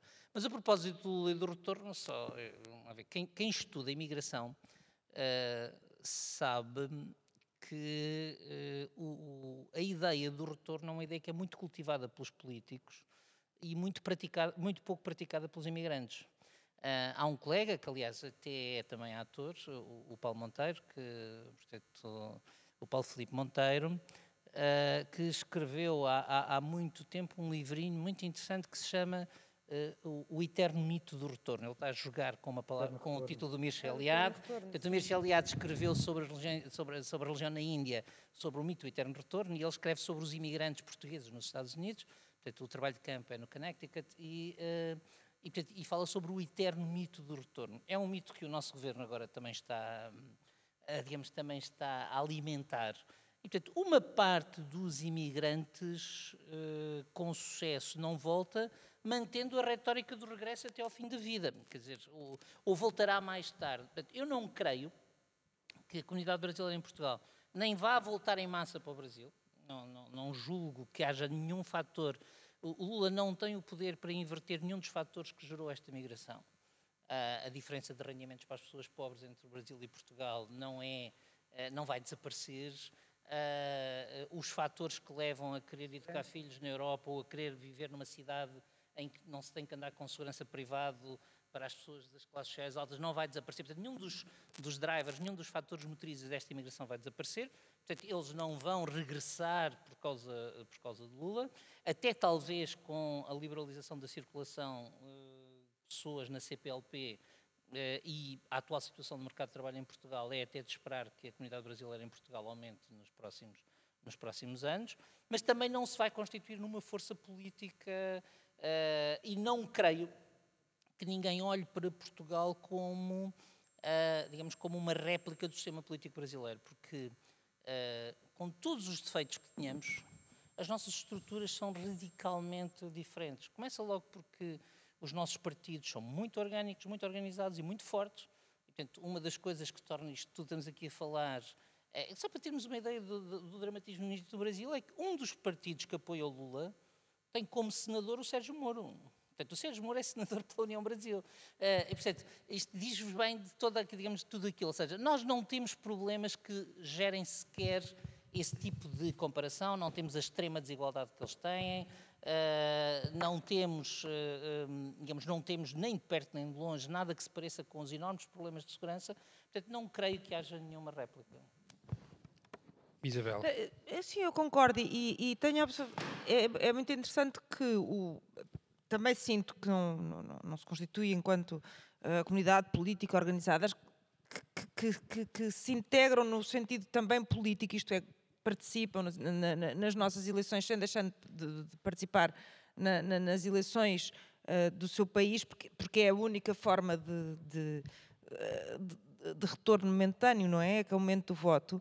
E é muito interessante, eu, eu a maior parte do, dos, do, dos imigrantes que conheço brasileiros são da imigração de base, como uh, senti uma, uma diferença abissal das últimas eleições para esta. Ou seja, nas últimas eleições havia uma imigração de base que, por exemplo, em Portugal não hesitava em votar uh, à esquerda, porque dava importância, dava muita importância à questão da, da facilidade de, de, de, de ser imigrante, ter documentação, de ter direitos, eh, de não haver aqui um discurso anti-imigração, pelo contrário, as leis até estavam. Eh, eh, foi, foi nessa altura que as leis ainda progrediram mais no sentido de ser-se mais acolhido, de poder votar, de, da segurança que sentiam, da liberdade que sentiam, da escola pública, etc. Mas depois era bolsonarista. Votava em Bolsonaro. Chamados e houve, PS de Bolsonaro. Era os PS de Bolsonaro. E houve uma mudança. E essa mudança é, é interessante. Eh, esta, esta mesma comunidade de base que dizia, eu lembro-me de conversar com muitas pessoas, dizia, mas como é que, explique-me como é que é possível votarem no PSK e no, pronto. Uh, e esta mesma comunidade de, de, base, eu penso que também teve um poder de observação, apesar de estar longe, uh, daquilo que foi o Bolsonaro na prática, e inverter. E eu acho que essa inversão aconteceu e é, é um elemento que eu acho interessante e importante, que é estar longe não, não os impediu de estar vigilantes e, de, e de, observar o que estava a acontecer no Brasil. E há, de facto, uma diferença uh, abissal na votação uh, da imigração de base do brasileiro em Portugal quando foi Haddad e quando foi agora. e agora foi muito mais PT e acho que um, vieram para, para ficar, como acontece sempre com este tipo de movimentos de, de imigração, o que para nós é bom. Para terminar, Francisco. Um, eu queria uh, começar por dizer que, que, que, que, aquilo que a Isabel acaba, por, acaba de dizer é exatamente. É, ilustra aquilo que eu, que eu disse na, na, na, minha intervenção inicial. Que, na, minha, na, na anterior, aliás, acho eu. Era os CDS da Haddad. Não, não, não é isso. não, não, era para a oposição. Não, essa está boa. Não é preciso, também não é preciso sublinhar, que diabo. Também não é preciso sublinhar. Não, mas uh, que é. Isso mostra, esses PS uh, bolsonaristas, mostra como, de facto, havia uma grande rejeição do PT. E não é, e não é, e bastou ver o que é que era Bolsonaro para depois a decisão passar a ser, é tudo menos aquilo. Porque o problema, do, o problema da polarização no Brasil é que não há uns que amam um e outros que amam outros. É, uns detestam um e outros detestam outros. E, portanto, não tem a ver com, a, com recontextualizar, com desvalorizar. Francisco, e com- muitos detestam os dois, mas não sabem qual detestam mais. Não, é, e- sim, e- claro. e- Vão não, e- e- nem dormem. Imaginem, Não, mas e, muitos amam um e muitos amam outro. Tá bem, o Leão é um líder muito, claro, muito popular. Mas, mas aqueles que falam, os swing voters, digamos assim, eh, e isso ah, mostra claramente. Quanto aos imigrantes, eh, eu, eu tenho, eu não sei, se calhar em Lisboa nota-se menos, porque não é muito mais gente eh, de base. Mas, por exemplo, onde eu sou, onde eu passo grande parte do tempo, que é em Viseu, a comunidade brasileira cresceu a olhos vistos. Mas como em Coimbra, por exemplo. Coimbra, como a todo lado. Mas nota-se muito, claro, nota-se muito em Viseu, nos restaurantes, etc. E eu devo dizer, ainda bem. E acho que nós temos que fazer tudo. Quer dizer, eu não acho que havia uma ideia, às vezes há uma, uma- ideia que se eh, eh, interpõe no, no debate político sobre o Brasil, que é nós temos essencialmente uma imigração política, é exil, são exilados. Quer dizer, eh, eu percebo que se queira dizer isso, que é pessoas que fugiram do Bolsonaro, mas, por exemplo, eu, eu, eu- eu- os que eu vejo, os mais pobres são aqueles que precisam trabalhar e vejo nos restaurantes e gosto. Gostam de estar em segurança. E gosto de estar em segurança. E, e- e eu vejo muitas vezes, vê-se muito, ainda por cima da nossa casa lá em Viseu, é mesmo no centro da cidade, e eu vejo na rua, em comunidade, e, e, e nos ecrãs gigantes que estavam agora por causa da, da Copa, e estava a comunidade brasileira, e havia cor na, na cidade, e, isso, ou seja, não me parece que eles em qualquer cidade do Brasil pudessem viver, eu vejo muitas vezes, quando ando às vezes a correr na, à tarde, e vejo meia-noite, uma da manhã, e andam na rua e com segurança, eu percebo isso. Depois há outros mais abastados, que de facto, isso nota às vezes eh, até amigos que arrendam casas e etc. E vê-se casais eh, brasileiros. Até não tinha um, havia um casal que, que, que escolheu Viseu, eh, nunca tinha ouvido falar, e escolheu porque estava a pouquíssimo tempo, quer do mar, quer da serra. E como o, o- faziam surf e snowboard, escolheram. E disse, "Bah, nem as ondas, nem as ondas aqui são assim, aqui perto são extraordinárias, nem a neve na Serra da Estrela aparece muitas vezes. Mas pronto, mas percebi, mas percebi Quando aparece, fecha, não é? Sim, e quanto a isso, eu acho que nós temos, eu, eu acho que nós temos que nos habituar a essa imigração e, e, e temos que nos habituar a a tratá-la língua, não é? Não, claro. dizer, é evidente Não, que a língua claro, tem um papel claro. fundamental. A pessoa vai trabalhar para um país onde a língua é a mesma, é claro. facilitador, não é? Bom, ah, então passamos para o segundo tema, que na verdade já foi abordado ah, no, ah, inicialmente na, na sessão anterior, lamentando que Isabel não estivesse cá. Ahm, e, eh, enfim, na sessão anterior ahm, o- estávamos ainda por cima, ahm, ainda eh, em cima da discussão, portanto, tinha acabado a discussão sobre, o- sobre o orçamento, portanto, o processo de revisão tinha, tinha começado, não é? tinham, tinham ocorrido as primeiras, as primeiras eh, sessões, enfim, a apresentação das primeiras, das primeiras propostas. Sabemos que a razão de ser ahm, tem a ver com os metadados, tem a ver com a necessidade de acautelarmos ou de fazer uma reflexão sobre se se deve acautelar e se é insuficiente na Constituição os elementos que existem sobre as emergências, as emergências sanitárias e os estados, os estados de emergência e os confinamentos e, portanto, se é ou não suficiente aquilo que existe na Constituição, mas também dissemos, ah, disseram, porque aqui não digo nada, disseram que a, oportuni- a porta que foi aberta foi uma oportunidade que se calhar não precisava ter sido agarrada, como foi pelos dois partidos que precisam de eh, acordar eh, no processo de revisão e sem os quais não há Não há. revisão. Portanto, Isabel, eu começava por ti para perceber como é que Como é que isto Ah, aconteceu? Co- Sim, e para que é que isto, para que é que esta revisão, para além destas questões que se percebe que, naturalmente, uma Constituição feita na altura em que foi feita não pode acautelar, porque, enfim, 1976 não é 2022, ah, mas para que é que serve esta revisão? O que é que está em causa? E achas ou não, concordas ou não, que foi uma porta que não devia ter sido escancarada pelos partidos? Bom, o PS e o eh, PSD, sobretudo, eh, é? eh, Começando por partes, nós estamos a viver talvez um dos maiores, mai- mais longos períodos de estabilidade constitucional. A última revisão constitucional foi em 2005. Portanto, há, praticamente 20 anos que a Constituição não é revista, penso que só houve um período assim no século XIX. Eh, rever a Constituição em si eh, pode ser bom, pode ser mau, mas não é mau em si mesmo, ou seja, não é verdade que só se revê a Constituição quando surge um novo. Claro, até porque a um própria novo- Constituição um revê a sua previsão de X em X tempo, Ou um é? novo conceito Uhum, eh, político sobre qualquer coisa de altamente estruturante. Não, a as revisões constitucionais, em princípio, servem para manter as constituições vivas, atuais, e por isso é que houve.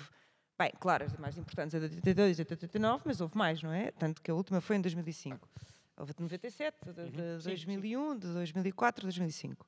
Ahm, agora, nós temos uma norma que era bom mudar, já que vai haver revisão constitucional, que é bastante esdrúxula, eh, que foi feita com boa intenção e pensando que os deputados eram pessoas razoáveis, que faz com que, Uma coisa, que coisa mais basta, que baste um Só deputado, para picar, Isabel foi feito antes do inquérito. é?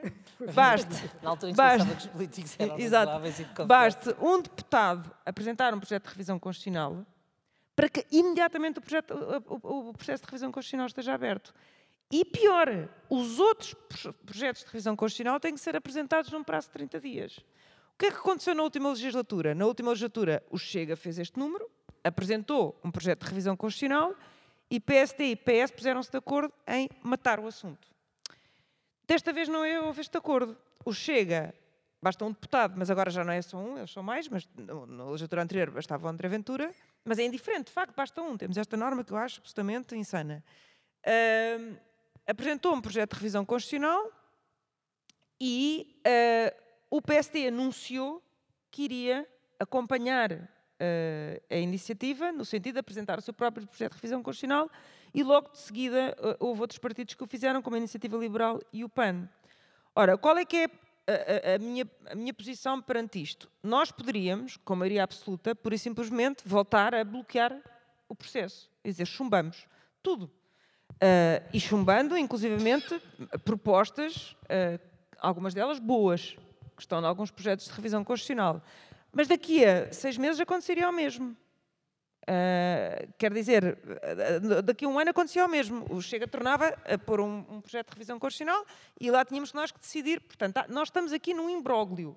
E, portanto, uma vez que não houve acordo com o PSD para, para, para matar o problema, nós podemos encarar isto de outra forma, que é fazer uma revisão constitucional para resolver problemas que efetivamente existem e nós temos um problema com a questão dos metadados. Está identificado pelo Tribunal Constitucional. Há uma parte dele que não se resolve com a, com a- revisão da Constituição, porque, é uma, porque diz respeito a direito europeu, mas há uma parte que diz respeito a uma norma constitucional. E eh, se nós quisermos ter serviços de segurança, como são os serviços de segurança dos, do- dos Estados de Direito, que são nossos congêneres, temos que fazer alguma coisa eh, à- à- à Constituição. Uh, porque, na verdade, uh, Portugal, por exemplo, tem acesso, os nossos serviços de segurança têm acesso a metadados no num numa forma em que seria constitucionalmente inadmissível, mas têm acesso a eles porque, por exemplo, os serviços secretos espanhóis têm e depois fornecem aos serviços secretos portugueses. Portanto, há aqui qualquer coisa que, de facto, tem de ser resolvida. Depois temos a questão de ter sido identificado também pelo Tribunal Constitucional que uh, dizer para pessoas ficarem fechadas em casa, ou seja, esta questão concreta uh, da- de, de se ficar isolado em casa porque se está uh, com uma doença contagiosa ou em risco de contagiar alguém, é muito sério.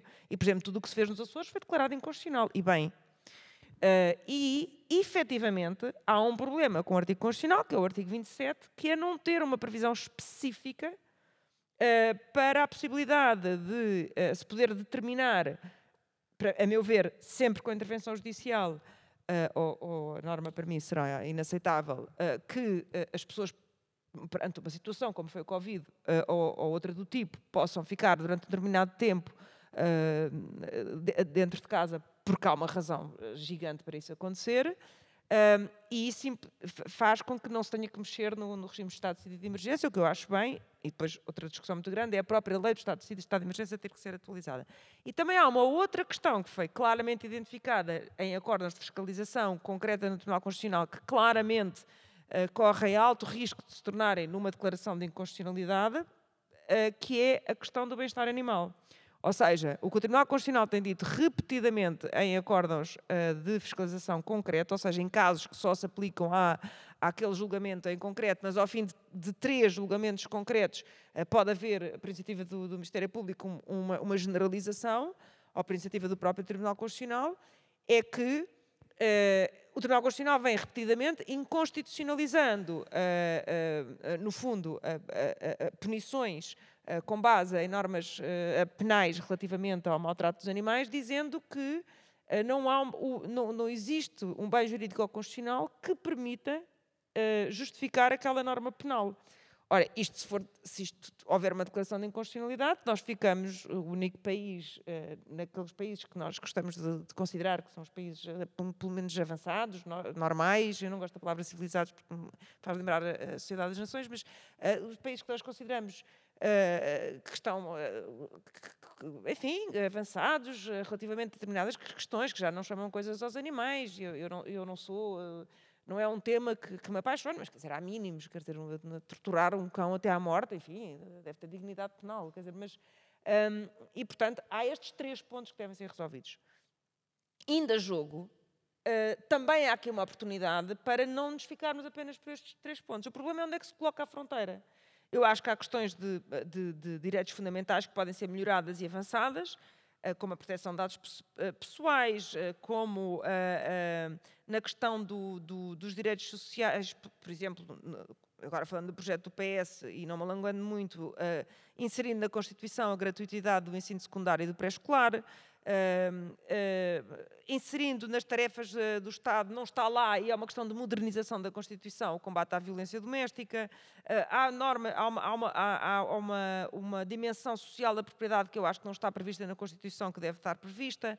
Há normas relativas ao ambiente, ao que é hoje considerado, por exemplo, Uh, o direito do acesso à água potável que, que, que e outros, uh, enfim, uh, o, o, que é que é hoje efetivamente considerado importante relativamente ao, ao, ambiente que pode ser melhorado, há uma questão complexa que é onde é que se trata a fronteira, porque apesar de haver um, para haver um, para, para, o período ser perfeito, para haver uma revisão constitucional, do que é que tem, tem de haver? Tem de haver pensamento estruturado sobre a revisão constitucional, e eu acho que isso o PS e o PSD têm, tem vários projetos antigos e, e, e, e grupos de trabalho que pensaram sobre isto, e tem de haver possibilidade de, de, de, de consensualização. Portanto, se o momento era ideal, claro que não. Se eu gostava que não tivesse havido revisão constitucional, ou, que não estivesse em curso uma revisão constitucional, gostava.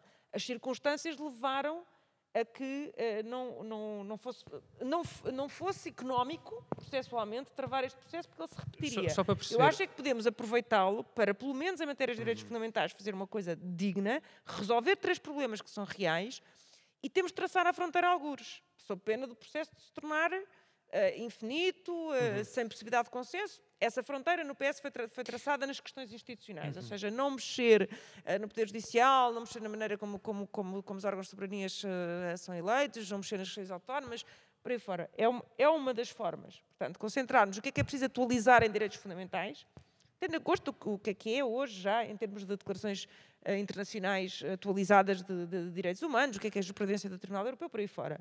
Uh, ou então uh, avançar para tudo, ou poder aproveitar uma outra ideia de, de, de, de, outras, de outras iniciativas. Por exemplo, uma coisa que eu me bati muito e que não está no projeto do PS, mas felizmente está noutros, é, é que eu acho que é uma coisa que, é uma, que dá um sinal importante à sociedade, que é uma norma com a qual uh, eu, eu sempre fui contra essa norma constitucional, que é o facto de ter de ser cidadão originário para ser Presidente da República.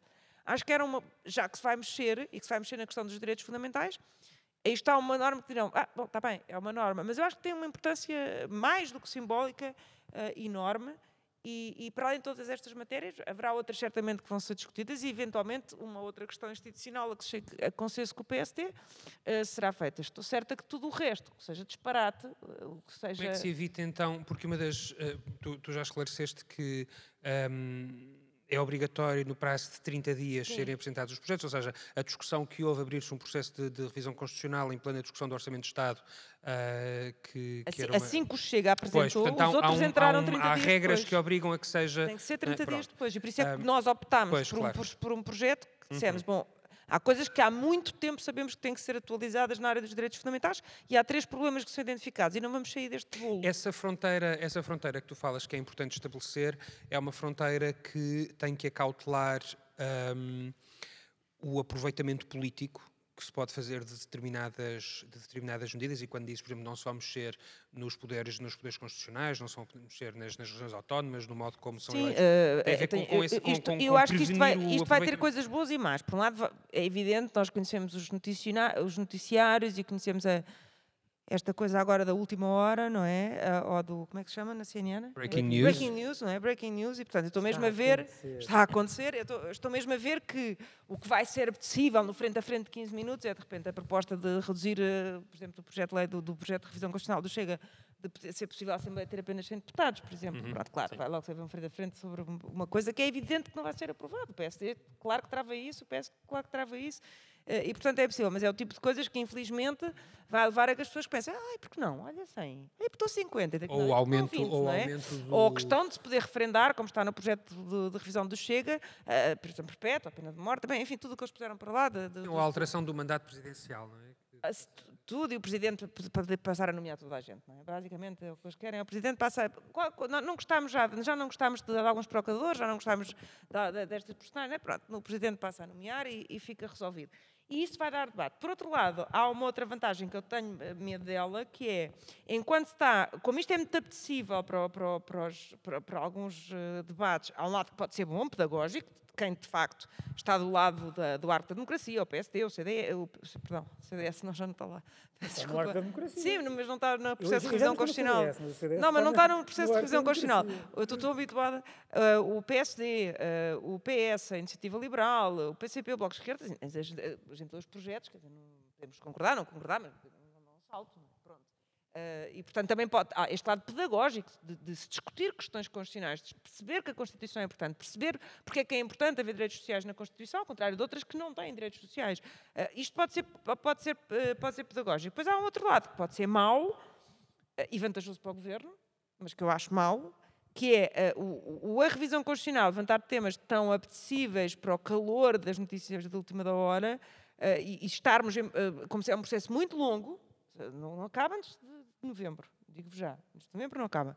Ahm, isso também permite que se discuta muito a revisão constitucional, não se presta atenção. a Pode ir até coisas. onde? Ele pode ultrapassar esta, esta ação legislativa, ele, pode, ele não está relacionado com o mandato Eu tenho um prazo de Parlamento. 180 dias, mas depois é sempre renovado.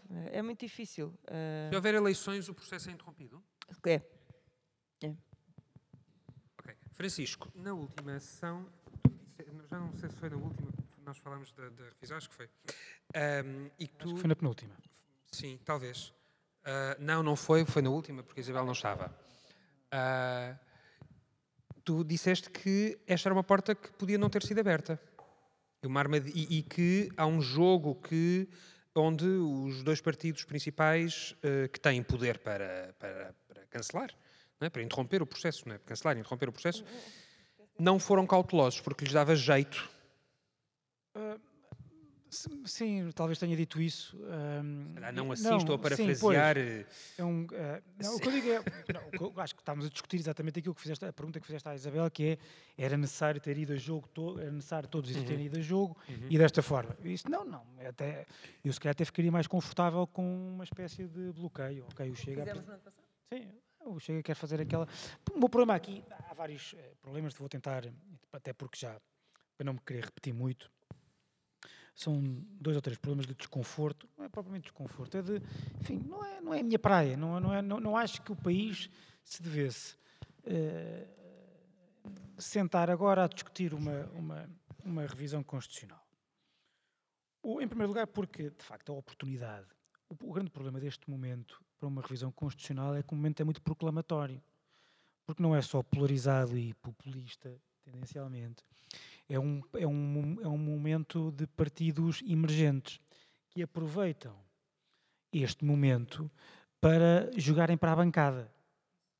Ou seja, os partidos, há muitos partidos que sabem que, as coisas que propõem não vão ser eh, aprovadas, mas têm ali um momento eh, crucial para mostrar aquilo em que acreditam, ou que fingem que acreditam, ou que querem que as pessoas acreditem que eles acreditam.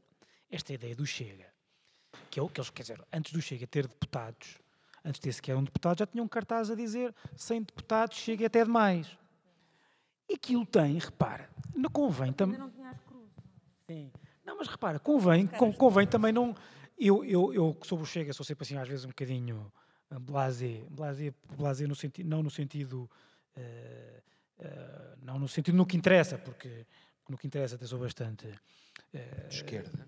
Não, não, não. Da direita a sério. A sou- Eles é que são a direita fofinha, porque, porque quanto mais crescem, mais o PS tem poder e, portanto, mais, mais, é fácil, mais será fácil ao PS governar. Mas, não, eh, eh, mas não queria desvalorizar, de- com esta forma blasé, essa coisa dos 100 deputados. Porque aquilo que resultou ali, aliás, eles têm um projeto de revisão constitucional que é, de facto, contrário não só ao modelo constitucional da, da- da- institucional, dos, tal como os poderes estão na nossa organizados na nossa Constituição, como contrário àquilo que a direita democrática sempre, sempre ao parlamentarismo da direita democrática portuguesa. Porque não é só reduzir o número de deputados, é aumentar os poderes do Presidente da República. Isto é o caudilhismo, isto é, isto é a substituição de um, de um semipresidencialismo muito parlamentarista por uma espécie de caudilhismo.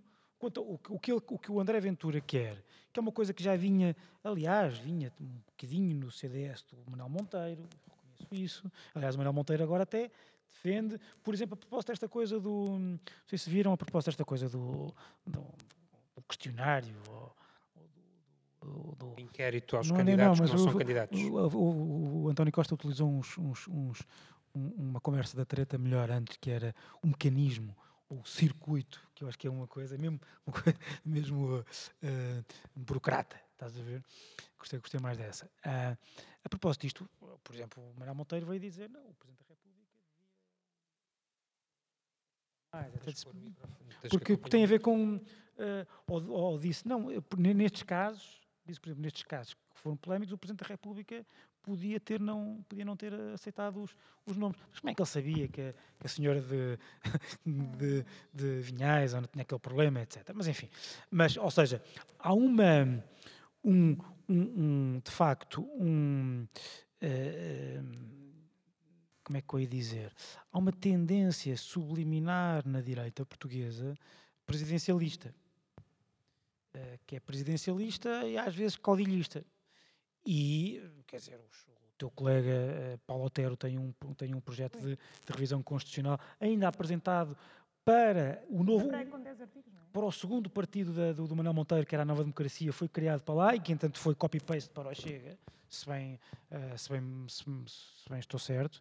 Ahm, e, e- e isso, lá está, voltamos àquilo que é.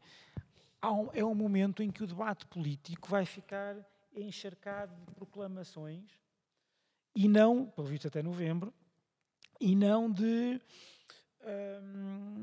dizer, quais são os problemas que há. Vamos tentar resolver isto. Vamos agora todos sentar, falar do, como é que resolvemos isto dos professores. Não, vamos estar a discutir isto. O Bloco de Esquerda também vem a virar com as suas coisas. A Iniciativa Liberal ainda não sei como é que não se lembrou de acabar com a, com a, com a, com a parte económica da, Está da preocupada em, da- em não expor os certificados dos, dos especialistas em bronze. Pronto, pá, repara, eu próprio, eu próprio já, quer dizer, eu, houve um momento em que eu também, quando era miúdo, também defendia que a Constituição devia ser muito pequenina, etc. Depois comecei a perceber, quer dizer, já toda a gente governou a direita, à esquerda, etc. E não foi a Constituição que, eh, que impediu, o- a- quer a Constituição, quer os deputados, quer o Tribunal Constitucional, os vários tribunais, sempre foram bastante. Eh, permitiram sempre várias coisas, às vezes de forma sensata, às vezes, a meu ver, de forma menos, eh, menos sensata, mas a Constituição não impede ninguém de governar Claro. e não impede o país de andar para a frente e, portanto, eh, eu olhar para... Eu vejo... O meu problema é ver a democracia portuguesa regredir para, momentos de para um momento infan- infantil. É um, pa- para mim, é discutir estas coisas básicas sobre o sistema, etc., vai ser um momento, acho que vai Mas, a- ser um mas a verdade é que aqueles, aqueles três problemas precisam mesmo ser Pois, resolvidos. isso é outro, Isso é que é o outro meu problema. problema, que eu não tenho a certeza que assim seja.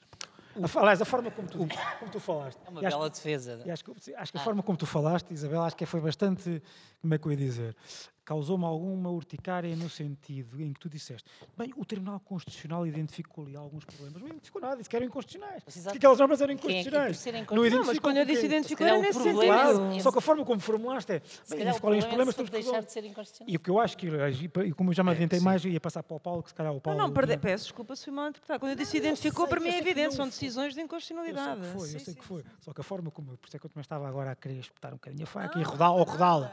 Vá que era. Eu elogiei. Claro, o- eu mas acho que o Tribunal é Constitucional E o meu problema é. Ok, o Tribunal Constitucional diz que nós temos uma Constituição que nunca ninguém levantou, cuja, cuja democraticidade nunca levantou um problema e disse isto aqui é inconstitucional. E que nós, o nosso ímpeto inicial é então vamos mudar a lei. Então vamos mudar a lei. E eu não tenho a certeza se eh, mudar a, a- a- a Constituição para permitirmos que uma autoridade ou que o Governo, por resolução do Conselho de Ministros, impeça às pessoas de viajar num, num- num fim de semana, como aconteceu. Não, não, isso para mim é- deixa-me desconfortável. Deixa-me desconfortável. Mas acha- estás a dizer que a revisão é para permitir isso? Não, Não, é para, para não permitir isso. Para não permitir, tem que ser por- pelo juiz. Tem que ser por juiz. Mas a Claro, Constituição já não bem. permite isso. Pois é, eu acho bem, mas já não, o problema é que já não permite.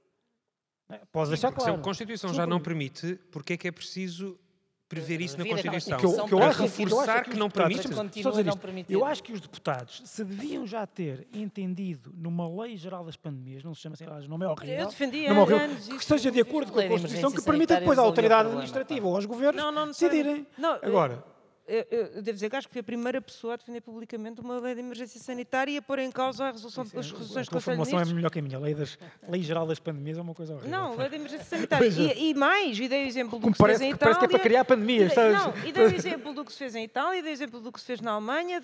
fui a- penso que fui a primeira pessoa a dizer que aquele decreto-lei, o, o E primeiro, bem, e sem revisão o constitucional. primeiro em que se funda tudo, todas aquelas medidas, eu, eu sempre Como disse que aquilo era inconstitucional e que vivemos, em, em- vivemos não sei quantos meses O em, estado de em abuso do emergência só foi decretado, só foi Pronto. decretado para poder ter um, foi uma espécie de Pronto, lei coisa, coisa diferente é eu, é para- eu reconhecer que quando se, quando se fez o, o estado de emergência, que eu acho que não deve ser mudado. Eu fui tenho sido das pessoas a dizer que não se mude. Eu, sim, se for preciso, quero renovar de 15 em 15, quero que seja difícil, claro, quero que não sei o quê. Portanto, eu não quero mudar o estado de emergência. Mas é, ver- é verdade ah, que ah, a discussão relativamente aos confinamentos em casa, etc., não é de agora. Há muito tempo que há um debate constitucional sobre isso. Que é, se houver, esta discussão é, se houvesse, por exemplo, uma pandemia, isto não é de agora. É, se houvesse, como é que se acautelava se não se pode, tal, tal, tal. Portanto, não é de E a agora. forma que nós encontramos foi decretar o, o estado de emergência. Tendo que ser validado Mas num é prazo é porque, razo- porque, porque quando chegar ao quando chegar alguma coisa chegar a tribunal, se Sim. poder dizer, bem, havia aqui um conflito de coisa e havia foi decretado.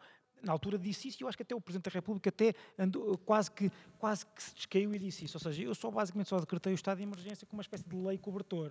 Pronto, porque Que aquilo suspende, o, estado, o estado de emergência não serve para restringir direitos, serve para suspender direitos. É? Claro, e portanto, aquilo, o que- aquilo que pode acontecer é. pode-se fazer eh, tudo porque eu decretei isto. Pode haver uma situação em que só se justifique, eh, por exemplo, as pessoas ficarem em casa e não, não seja preciso suspender direito, mais direito nenhum, não é? Portanto, há essa questão, porque tu podes ser internado, por- já está previsto constitucionalmente, podes ser internado por, por problemas psíquicos, já, eh, podes ser preso, já está, isto está, está tudo previsto, mas de facto esta situação não está prevista. Eh, e há, esse, esse debate é antigo, não é de agora. Ou seja, não é um debate que, foi, que é. Certo, que é mas de- depois o meu desconforto é. Paulo. Há um, há um, o- um Tribunal Constitucional disse houve uma restrição de direitos, liberdades e garantias que é inconstitucional. E mas disse nos Açores, não disse em relação ao, ao que que aconteceu na República. Não disse, por exemplo, olha, por exemplo, naquelas, claro que houve, houve- houve decisões que são para encaixilhar, como nós dizemos na advocacia, que, é, que já não servem para nada, mas muitos daqueles confinamentos eh, parciais dos fins de semana, não podes passar de. Houve muitos tribunais que disseram que isto era inconstitucional. Não, mas Só que peço desculpa. passado o fim de semana não, mas tempo. peço desculpa. Tudo o que chegou ao Supremo e ao que chegou ao Tribunal Constitucional relativamente à República, a meu ver, mal, salvaram sempre o que se passou na República. o do Portanto, não, eh, se nós fôssemos a seguir a experiência do Tribunal Constitucional relativamente ao que foi feito na República, não, aí No- não na é impulso República nenhum. dizes no continente, é isso? O o que o, que, o, Sim, que no o Tribunal Constitucional, aquilo que o Tribunal, os Açores o- também é o República. O Tribunal Constitucional foi, foi eh, claro, foi, foi firme relativamente aos Açores e à Madeira. Relativamente ao continente, queria dizer, peço desculpa, não. Portanto, se nós fôssemos a dizer, o Tribunal Constitucional disse que aquilo que o Governo fez, eh, nomeadamente por resolução do Conselho de Ministros, nomeadamente por, por causa da- eh, através daquele decreto-lei de chapéu que serviu a tudo o resto, alguma vez disse que era inconstitucional? Não, pelo contrário, salvou sempre. E o Supremo Tribunal Administrativo também. Portanto, não... Paulo, o Paulo, na, na, se- na sessão anterior, já tinha dito que não é preciso rever a Constituição para resolver os problemas que estão agora a ser identificados. Ou que, que agora estão a ser identificados, não, que eles identificados já estão. A a Isabel fez uma defesa elegante da revisão com todos os pontos que provam que ela não é precisa.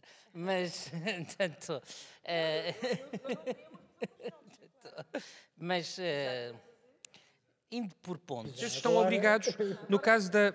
No caso, a- Isabel, já agora, uma curiosidade. Os deputados, os deputados podem fazer eh, declarações. Os deputados podem, os deputados podem fazer declarações, podem votar contra, podem, podem Sim, sim, fazer. sim, eh, devem. É? Devem. Ok, portanto, não têm, não têm, não faz parte das obrigatoriedades da. Ah, não, no nosso partido não. É? não, não. Não, Mas, por exemplo, a questão animal é, é mesmo. Podíamos ter uma revisão constitucional só para a questão animal. Não, eu acho que os processos de revisão constitucional não são sagrados, não devem ser cotidianos e vamos partir do princípio de que eh, o Parlamento, no Parlamento, os, os deputados agem como agentes políticos racionais. Primeiro passo, porque é que o Chega quer manter o tema da revisão constitucional? É racional. O Chega quer ampliar todas as oportunidades para dizer que é contra a Terceira República, ah, digamos, ou- e portanto quer todas as oportunidades e portanto essa oportunidade é uma oportunidade de ouro. Segundo passo, porque é que a racionalidade do PSD eh, mudou eh, no último ano? É uma coisa que não está suficientemente descortinada, ou seja, o que é que o PSD quer da revisão constitucional? Ah, e eu fi- e eu começo a ficar preocupado, porque quando eu vou ler o projeto de revisão constitucional do PSD, tem coisas anódinas e depois tem o mandato de sete anos do Presidente da República é? Ah, e tem a redução dos deputados de 230 para 185. E, portanto, ah, dá a sensação, porque depois tem uma série de coisas, como, por exemplo, a gratuitidade do, do pré-escolar, etc., também está no PSD, mas o deles também tem. Mas, quer dizer, o, o, mas, portanto, parece-me que o que o PSD quer é uma revisão institucional. Agora, o PS é racional e disse eh, a revisão institucional é uma linha vermelha, portanto não vai haver esta revisão constitucional. Mas ao mesmo tempo disse, não vai haver uma revisão constitucional nesta linha vermelha.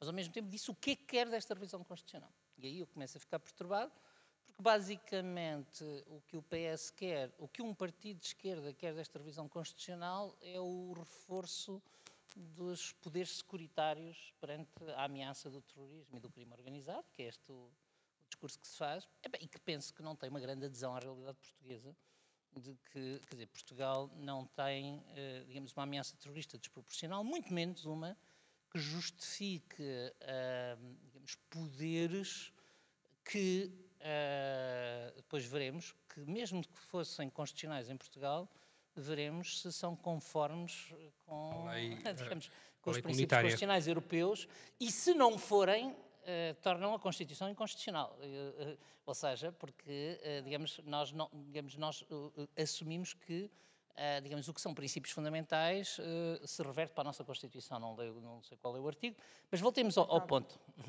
mas voltemos ao ponto. Portanto, o ponto aqui é que o PS definiu uma agenda, para mim, perturbadora, porque o fulcro da, do da agenda do PS são dois temas securitários e proibicionistas, embora eu perceba eh, a questão do, digamos, da, da- evolução dos direitos dos animais. É? Portanto, percebo-a.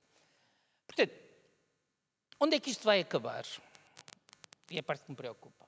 Portanto, porque os seis meses ou doze de janela de oportunidade para o Chega foi o PSD que decidiu abrir. Portanto, acho que a mim chega-me perceber que o PSD decidiu dar essa oportunidade ao Chega. Julgo que numa inversão de estratégia face ao Chega, que toda a gente tem que perceber. O segundo ponto é que eh, não vejo como é que o PS pensa conseguir a sua agenda da revisão constitucional sem ceder ao PSD. E, portanto, ou estamos perante um jogo político compreensível, que é o de que vamos ficar muito tempo a dar uma oportunidade de palco ao Chega para uma revisão constitucional que se esvazia, ou vamos ter um acordo no Bloco Central ah, de contornos para mim indefinidos, porque eu não consigo perceber no projeto de revisão constitucional do PSD o que é que o PSD pode querer como contrapartida para dar ao PS quando os seus temas eh, essencialmente são estes dois, mas pode ser que eu não esteja a ver. E, portanto, verdadeiramente o que me preocupa é apenas isto, é o termo da troca entre PS e PSD, em que no passado, e isso preocupa-me, ah, sempre que o PS teve vontade de pôr um tema na revisão constitucional, foi muito liberal a dar contrapartidas aos parceiros de negociação. Eu, eu queria só dizer que eh, eu percebo que, que se olha e diga, bem, eh, as, as duas grandes questões, em três, porque como é animal, eh, também ninguém liga muito, não é? Pronto. Eh, eu, por acaso acho importante, mas há quem, quem não, quem, não, quem não muito. Eh, São eh, questões securitárias, mas vamos lá ver. Eh, eu acho que o facto de eh, se definir que tem de haver intervenção judicial para nos fecharem em casa é uma coisa boa. Quer dizer, se ficar como eu acho que deve ficar é uma coisa boa. Portanto, é em matéria securitária. Não, não é em matéria securitária. Eu não quero que, através de um decreto-lei que ficou a vigorar não sei quanto tempo, ia ser, ia, ia, que aliás chegou a ser sanado retroativamente, eu, eu começo a lembrar... Desculpa interromper, mas nós, nós estávamos no pressuposto contrário. Ou seja, era que sendo, sendo preciso resolver o problema identificado pelo Tribunal Constitucional, aquilo para que os, que os deputados se preparavam era para garantir na Constituição que não era preciso a intervenção um juiz, por exemplo. É nesse sentido. Não, não, não. Para nós tem que sempre haver uma intervenção de juiz. Portanto, nós queremos que haja sempre intervenção de juiz. Portanto, a linha do PS é uma linha pró-direitos fundamentais. Na questão dos metadados também. Sim, senhora, há, há, há, os, os, os serviços de informação têm de operar em termos similares aos serviços de informação uh, uh, no nosso espaço comum, nomeadamente na União Europeia. Portanto, não há nenhum direito europeu violado. E também garantimos intervenção judicial. Portanto, a, a forma como o PS atua nessas matérias, essa é uma matéria pró-direitos fundamentais.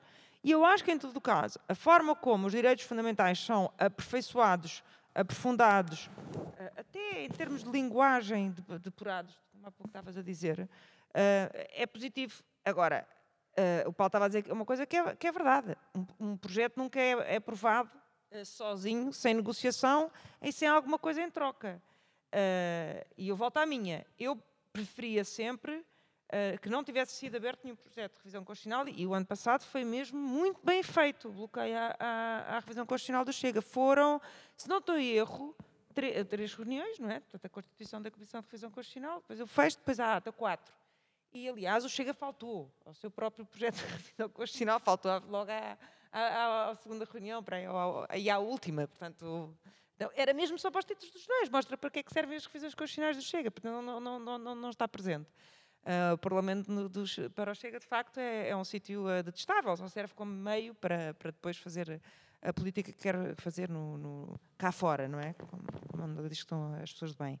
Uh, mas Uh, e foi, de facto, muito bem feito. E eu, eu preferia que não tivesse havido revisão constitucional. Agora, sabendo que, que, que não consegui travar isso, uh, ao menos a, a, a, a, saber que vai haver intervenção nos metadados, uh, na questão do domicílio, na questão animal, e, e tendo traçado uma, uma linha que eu acho que foi bom, não, não, não mexer, não há tempo, não houve pensamento nas questões institucionais, que seja de uma forma pró-direitos fundamentais. Eu acho que, nesse sentido, o projeto de revisão constitucional do PS é um projeto que, que, que, trata dessas três questões de forma cautelosa. Eu acho que ainda tem que ser mais cautelosa do que lá está no que diz respeito aos metadados, eh, porque não basta intervenção judicial urgente, tem que haver autorização judicial, e o que está lá é intervenção judicial urgente e, e, e, eu não concordo com isso, porque, porque então, e no entretanto, o que é que se faz? A pessoa está presa em casa? Não, não pode ser. E, portanto, não é uh, recurso judicial urgente ou intervenção judicial urgente, tem que ser autorização judicial e, portanto, da minha parte, tudo farei para que aquela norma seja corrigida. Uh, mas, em todo caso, houve o intuito de por a questão da, da, da, intervenção judicial, mas eu não penso que possa ser assim. Uh, e, e, acho mesmo que vai ser corrigida, e já está a haver pressão dentro do PS. Para, para há muita gente no PS que, que, que, que pensa assim. Um, e, portanto, uh, é, o, é, o, que temos, e, e, e, pela nossa parte, eu, pelo menos, farei tudo para, para defender que, que, que, que o, o, projeto. De, é, é, nós dizemos assim, é um, é um processo de revisão constitucional do Chega, porque o Chega que começou, e nós temos que tentar que fique uma revisão constitucional uh, que não do Chega. E isso é muito importante que aconteça, porque foi inevitável ir a jogo. A questão foi essa. No ano passado foi mesmo muito fácil. A partir do momento em que o PSD concordou connosco que nós não íamos a jogo, é fácil. Tu achas é? que, essa, que, que, essa, que essa discussão, essa percepção passa para fora do Parlamento? Que, como é que a discussão sobre a, sobre a revisão da Constituição uh, é uh, discutida, apropriada, pensada, partilhada pela própria sociedade? Como é que se evita Uh, dentro do Parlamento percebemos que há, um, que há, uma tentativa de controle, de estabelecimento de regras e de estabelecimento de limites, é? mas como é que se evita que o debate público e a percepção pública não sejam contaminadas por este aproveitamento tácito do, do, do Chega? Não, é contaminado, isso é o perigo. Uh, e aliás estavam os dois a dizer isso há pouco. Uh, e portanto nós temos é que fazer um esforço do nosso lado de ser a cada momento que houver debate público sobre a revisão constitucional, de ser sempre pedagógico, explicar o que é a Constituição, explicar o que é, que é uma revisão constitucional, explicar o que é que está em causa, explicar o que é que não faz sentido e fazer sempre o, o discurso da pedagogia. Mas isso é a função de, de quem está no, no, no do lado do, do arco uh, democrático. Uh, e não fazer da revisão constitucional um momento panfletário, porque isso é absurdo. A nossa Constituição está absolutamente estabilizada, nós não vivemos em nenhum momento de crise constitucional, uh, não há nada de urgentíssimo que não se consiga resolver. Uh, sem, com, com, consegue-se resolver tudo neste momento com a, com a, Constituição que temos e, portanto, o, o, que cabe a democratas responsáveis é, é, é mostrarem que eles não aderem a uma lógica para e da revisão posso constitucional. Uma coisa rápida. Eu, vamos lá, eu concordo com o que a Isabel disse, mas nós não conseguimos nunca, nem podemos exigir, nem pedir a ninguém que, havendo um sendo aberto um processo de revisão constitucional que tenha dignidade e tenha uma centralidade no nosso sistema como a que tem, depois, mas não vamos falar muito disso. Quer dizer, a partir do momento em que está aberto, tem que ser falado. E eu até acho, eu até vou dizer uma coisa, eu até acho que, se, que até se devia valorizar as coisas do Chega para as virar contra eles. Porque há muita gente que não quando tem noção do que eles defendem. pedagogia é isso. Mesmo, é nós, quando formos confrontados, fazemos a pedagogia do que, é que está tem... certo e do que é que está errado. Nós estamos sempre cheios de medo de dizer que não, pá, não vamos falar essa coisa dos deputados, porque há muita gente que quer de facto poucos deputados, que não gosta. Não sei se também sabe isso. Vou dizer uma coisa, não sei se é exatamente assim. Eu acho que há, eu acho que o Chega, acho que deixa-me só já agora fazer aqui uma espécie de teoria sobre o Chega e o André Ventura. Eu acho que o André Ventura teve, criou o Chega tendo um instinto correto e um instinto incorreto. E eu acho que ele cada vez mais se apercebe do erro que foi o incorreto. O correto é este. A democracia portuguesa está madura para haver um está madura o suficiente para haver uma força política de protesto contra os políticos, demagógica e que consegue chegar ali aos 10, 15%, sendo contra os políticos, eh, que, não, que vai buscar um certo eleitorado inorgânico, não é nem de esquerda nem de direita, que é contra os políticos, é o eleitorado do tabloide, CMTV, etc, etc. Eu acho que, ele, eu, eu acho que esse eleitorado é atraído pelo, pela conversa, por estes cartazes do, das cruzes nos políticos, mas depois, quando é a castração química ou outras coisas, pena de morte, as pessoas ficam assim um bocadinho. Porque é, mesmo o eleitorado de direita, eu vejo, quer dizer, há muita, há muita, gente, há muita gente que eu. Há muita gente que gosta do. Muita gente de eleitorado de direita que gosta de. É, é preciso pôr um bocado de ordem nesta, neste país. Mas depois, quer dizer, é, quando os ouvem falar e percebem que não os iam convidar para, para jantar em casa, ficou assim um bocadinho. E quando eles começam a falar, e é preciso mostrar às pessoas que o que eles querem é típico de um, de um partido de extrema-direita. Esta coisa do reduzir o número de deputados para aumentar o, o, o, os poderes do presidente é retirar poder às pessoas. E o que eu é queria era ser ele o presidente. É retirar poder às pessoas. É dizer assim, dizer às pessoas, por exemplo, da minha terra, Viseu já só tem oito deputados, em 230. Por exemplo, dizer às pessoas, é possível, de um discurso inteligente, retirar poder. Mas isso é, ah, mas é o que a gente espera da direita. Dizer assim, é o que a gente espera. Alguém dizer na televisão perante o André Ventura é, é o papel da direita democrática. eu, eu, tento, eu tento, às vezes, um bocado sozinho, mas dizer, dizer, por exemplo, coisas que eu acho que funcionam. Dizer às pessoas, por exemplo, da minha terra, ah, nós já só temos, o Distrito de Viseu já só tem 8 deputados em 230. Se tivermos 100 deputados ao todo, quanto é que acham que nós vamos ter? Se calhar ele pode alterar a proporcionalidade, mas não vamos ter 8 seguramente vamos ter menos. É isto que querem. E, portanto, dizer às pessoas: o que o André Ventura quer é tirar-vos poder. Tentar virar o jogo, tentar ser inteligente, ir a jogo e mudar o jogo. Então deixa-me perguntar-te uma coisa. Nós vamos, este, se, o, se o processo, se o calendário de discussão for cumprido, portanto acabará em novembro, nós vamos apanhar, o processo vai apanhar umas eleições pelo, quase na, na, reta final, não é? Portanto, são as eleições da Madeira. Pode estar pronto antes. Ah, pronto, ao longo, do, ao longo, ao longo, do, do, ao longo deste. Não é? Pronto. Mas vamos imaginar que, que, que, é um ano e, portanto, vai até novembro. Portanto, vai apanhar as eleições da Madeira, em que uh, vai haver. Portanto, é o primeiro grande. Uh, confronto político eleitoral. Ah, mas aí o PSD tem uma coisa que é a extinção dos ministros. Do, que é a extinção dos, a extinção dos, dos ministros da República Agora já não se chama Ministro da República, dos representantes para a região autónoma. dos representantes para as regiões autónomas.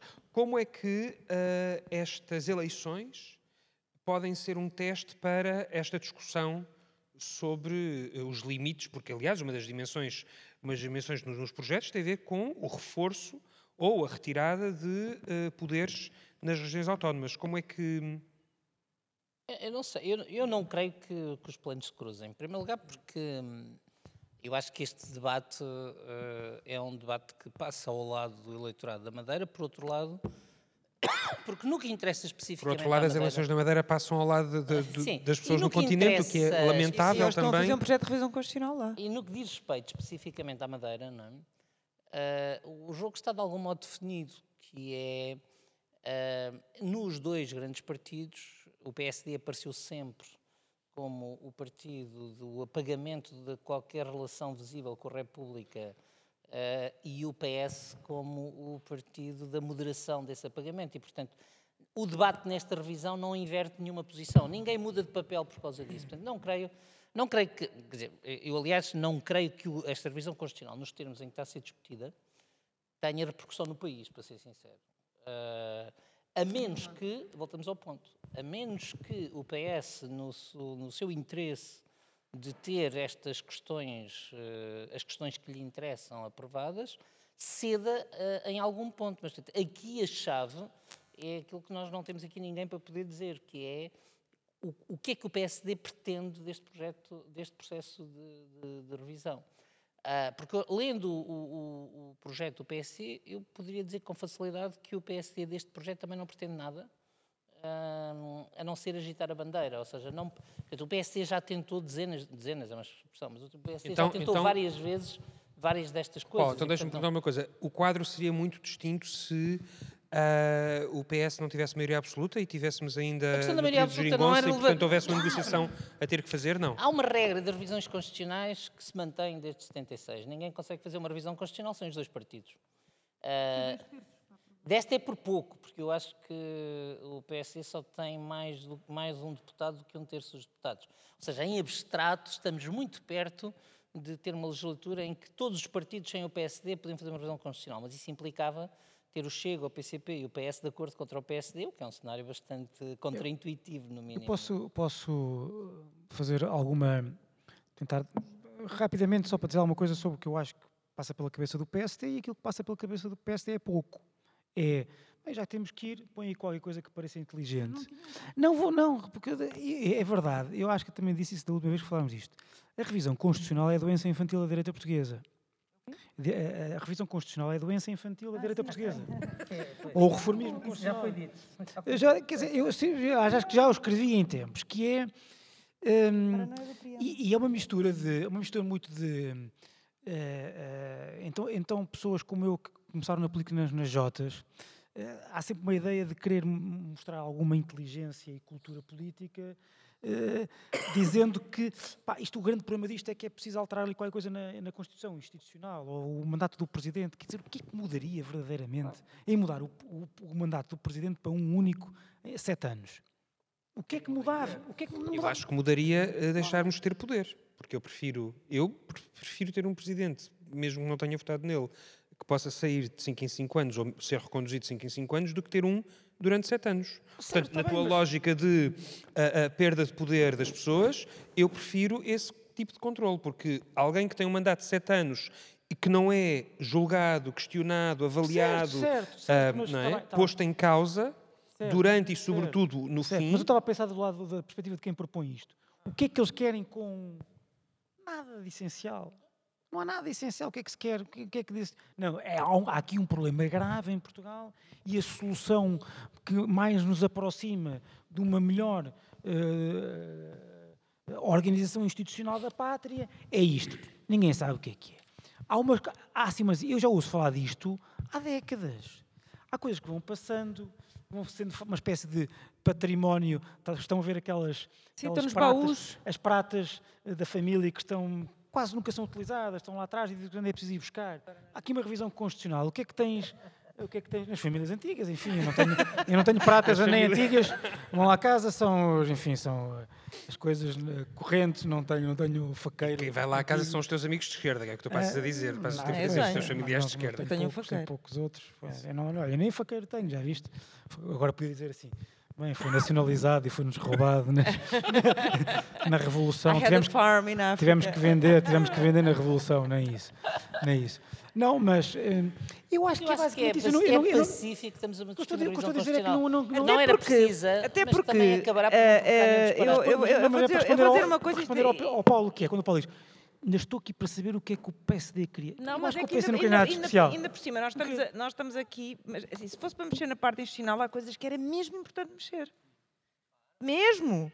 Como Quer o dizer, quê? não- Como, por exemplo, está identificado que eh, o recurso de segundo tipo, ou seja, a possibilidade de qualquer pessoa em tribunal dizer bom, esta norma que aplicaram ao caso é inconstitucional e, portanto, recorre tudo para o Tribunal Constitucional, a ser- é, no fundo, foi considerado uma coisa boa em vez do, do recurso de amparo, que é poder haver um recurso direto para, para o Tribunal Constitucional em defesa de direitos fundamentais, mas, na verdade, o recurso de segundo tipo está a ser um dos maiores cancros em termos, de, por exemplo, de arrastamento dos megaprocessos e por aí fora tudo o que é processos de corrupção grande, etc., eh, o, o abuso, a violência com, o recurso segundo tipo, porque é- é- não é só a norma eh, que a pessoa pensa que é- pode ser uma norma resultante da interpretação, tal. portanto, o recurso segundo tipo, não, não, o recurso tipo não tem servido nunca para Mas o defender Tribunal os direitos Constitucional, fundamentais mas o Tribunal ninguém. Constitucional deita isso sempre abaixo. O recurso tipo não tem, não tem servido para defender direitos, liberdades e garantias, não tem defen- servido para, para defender direitos sociais, tem, tem servido para empatar processos graves, ah, tem servido para ser um expediente dilatório, portanto fazia muito mais sentido ter um, um recurso de amparo do que aquilo. Por outro E lado... isso não está no proce- no- no- na- nas intenções de projeto de não, ninguém. nós- porque houve a questão de limitar no institucional.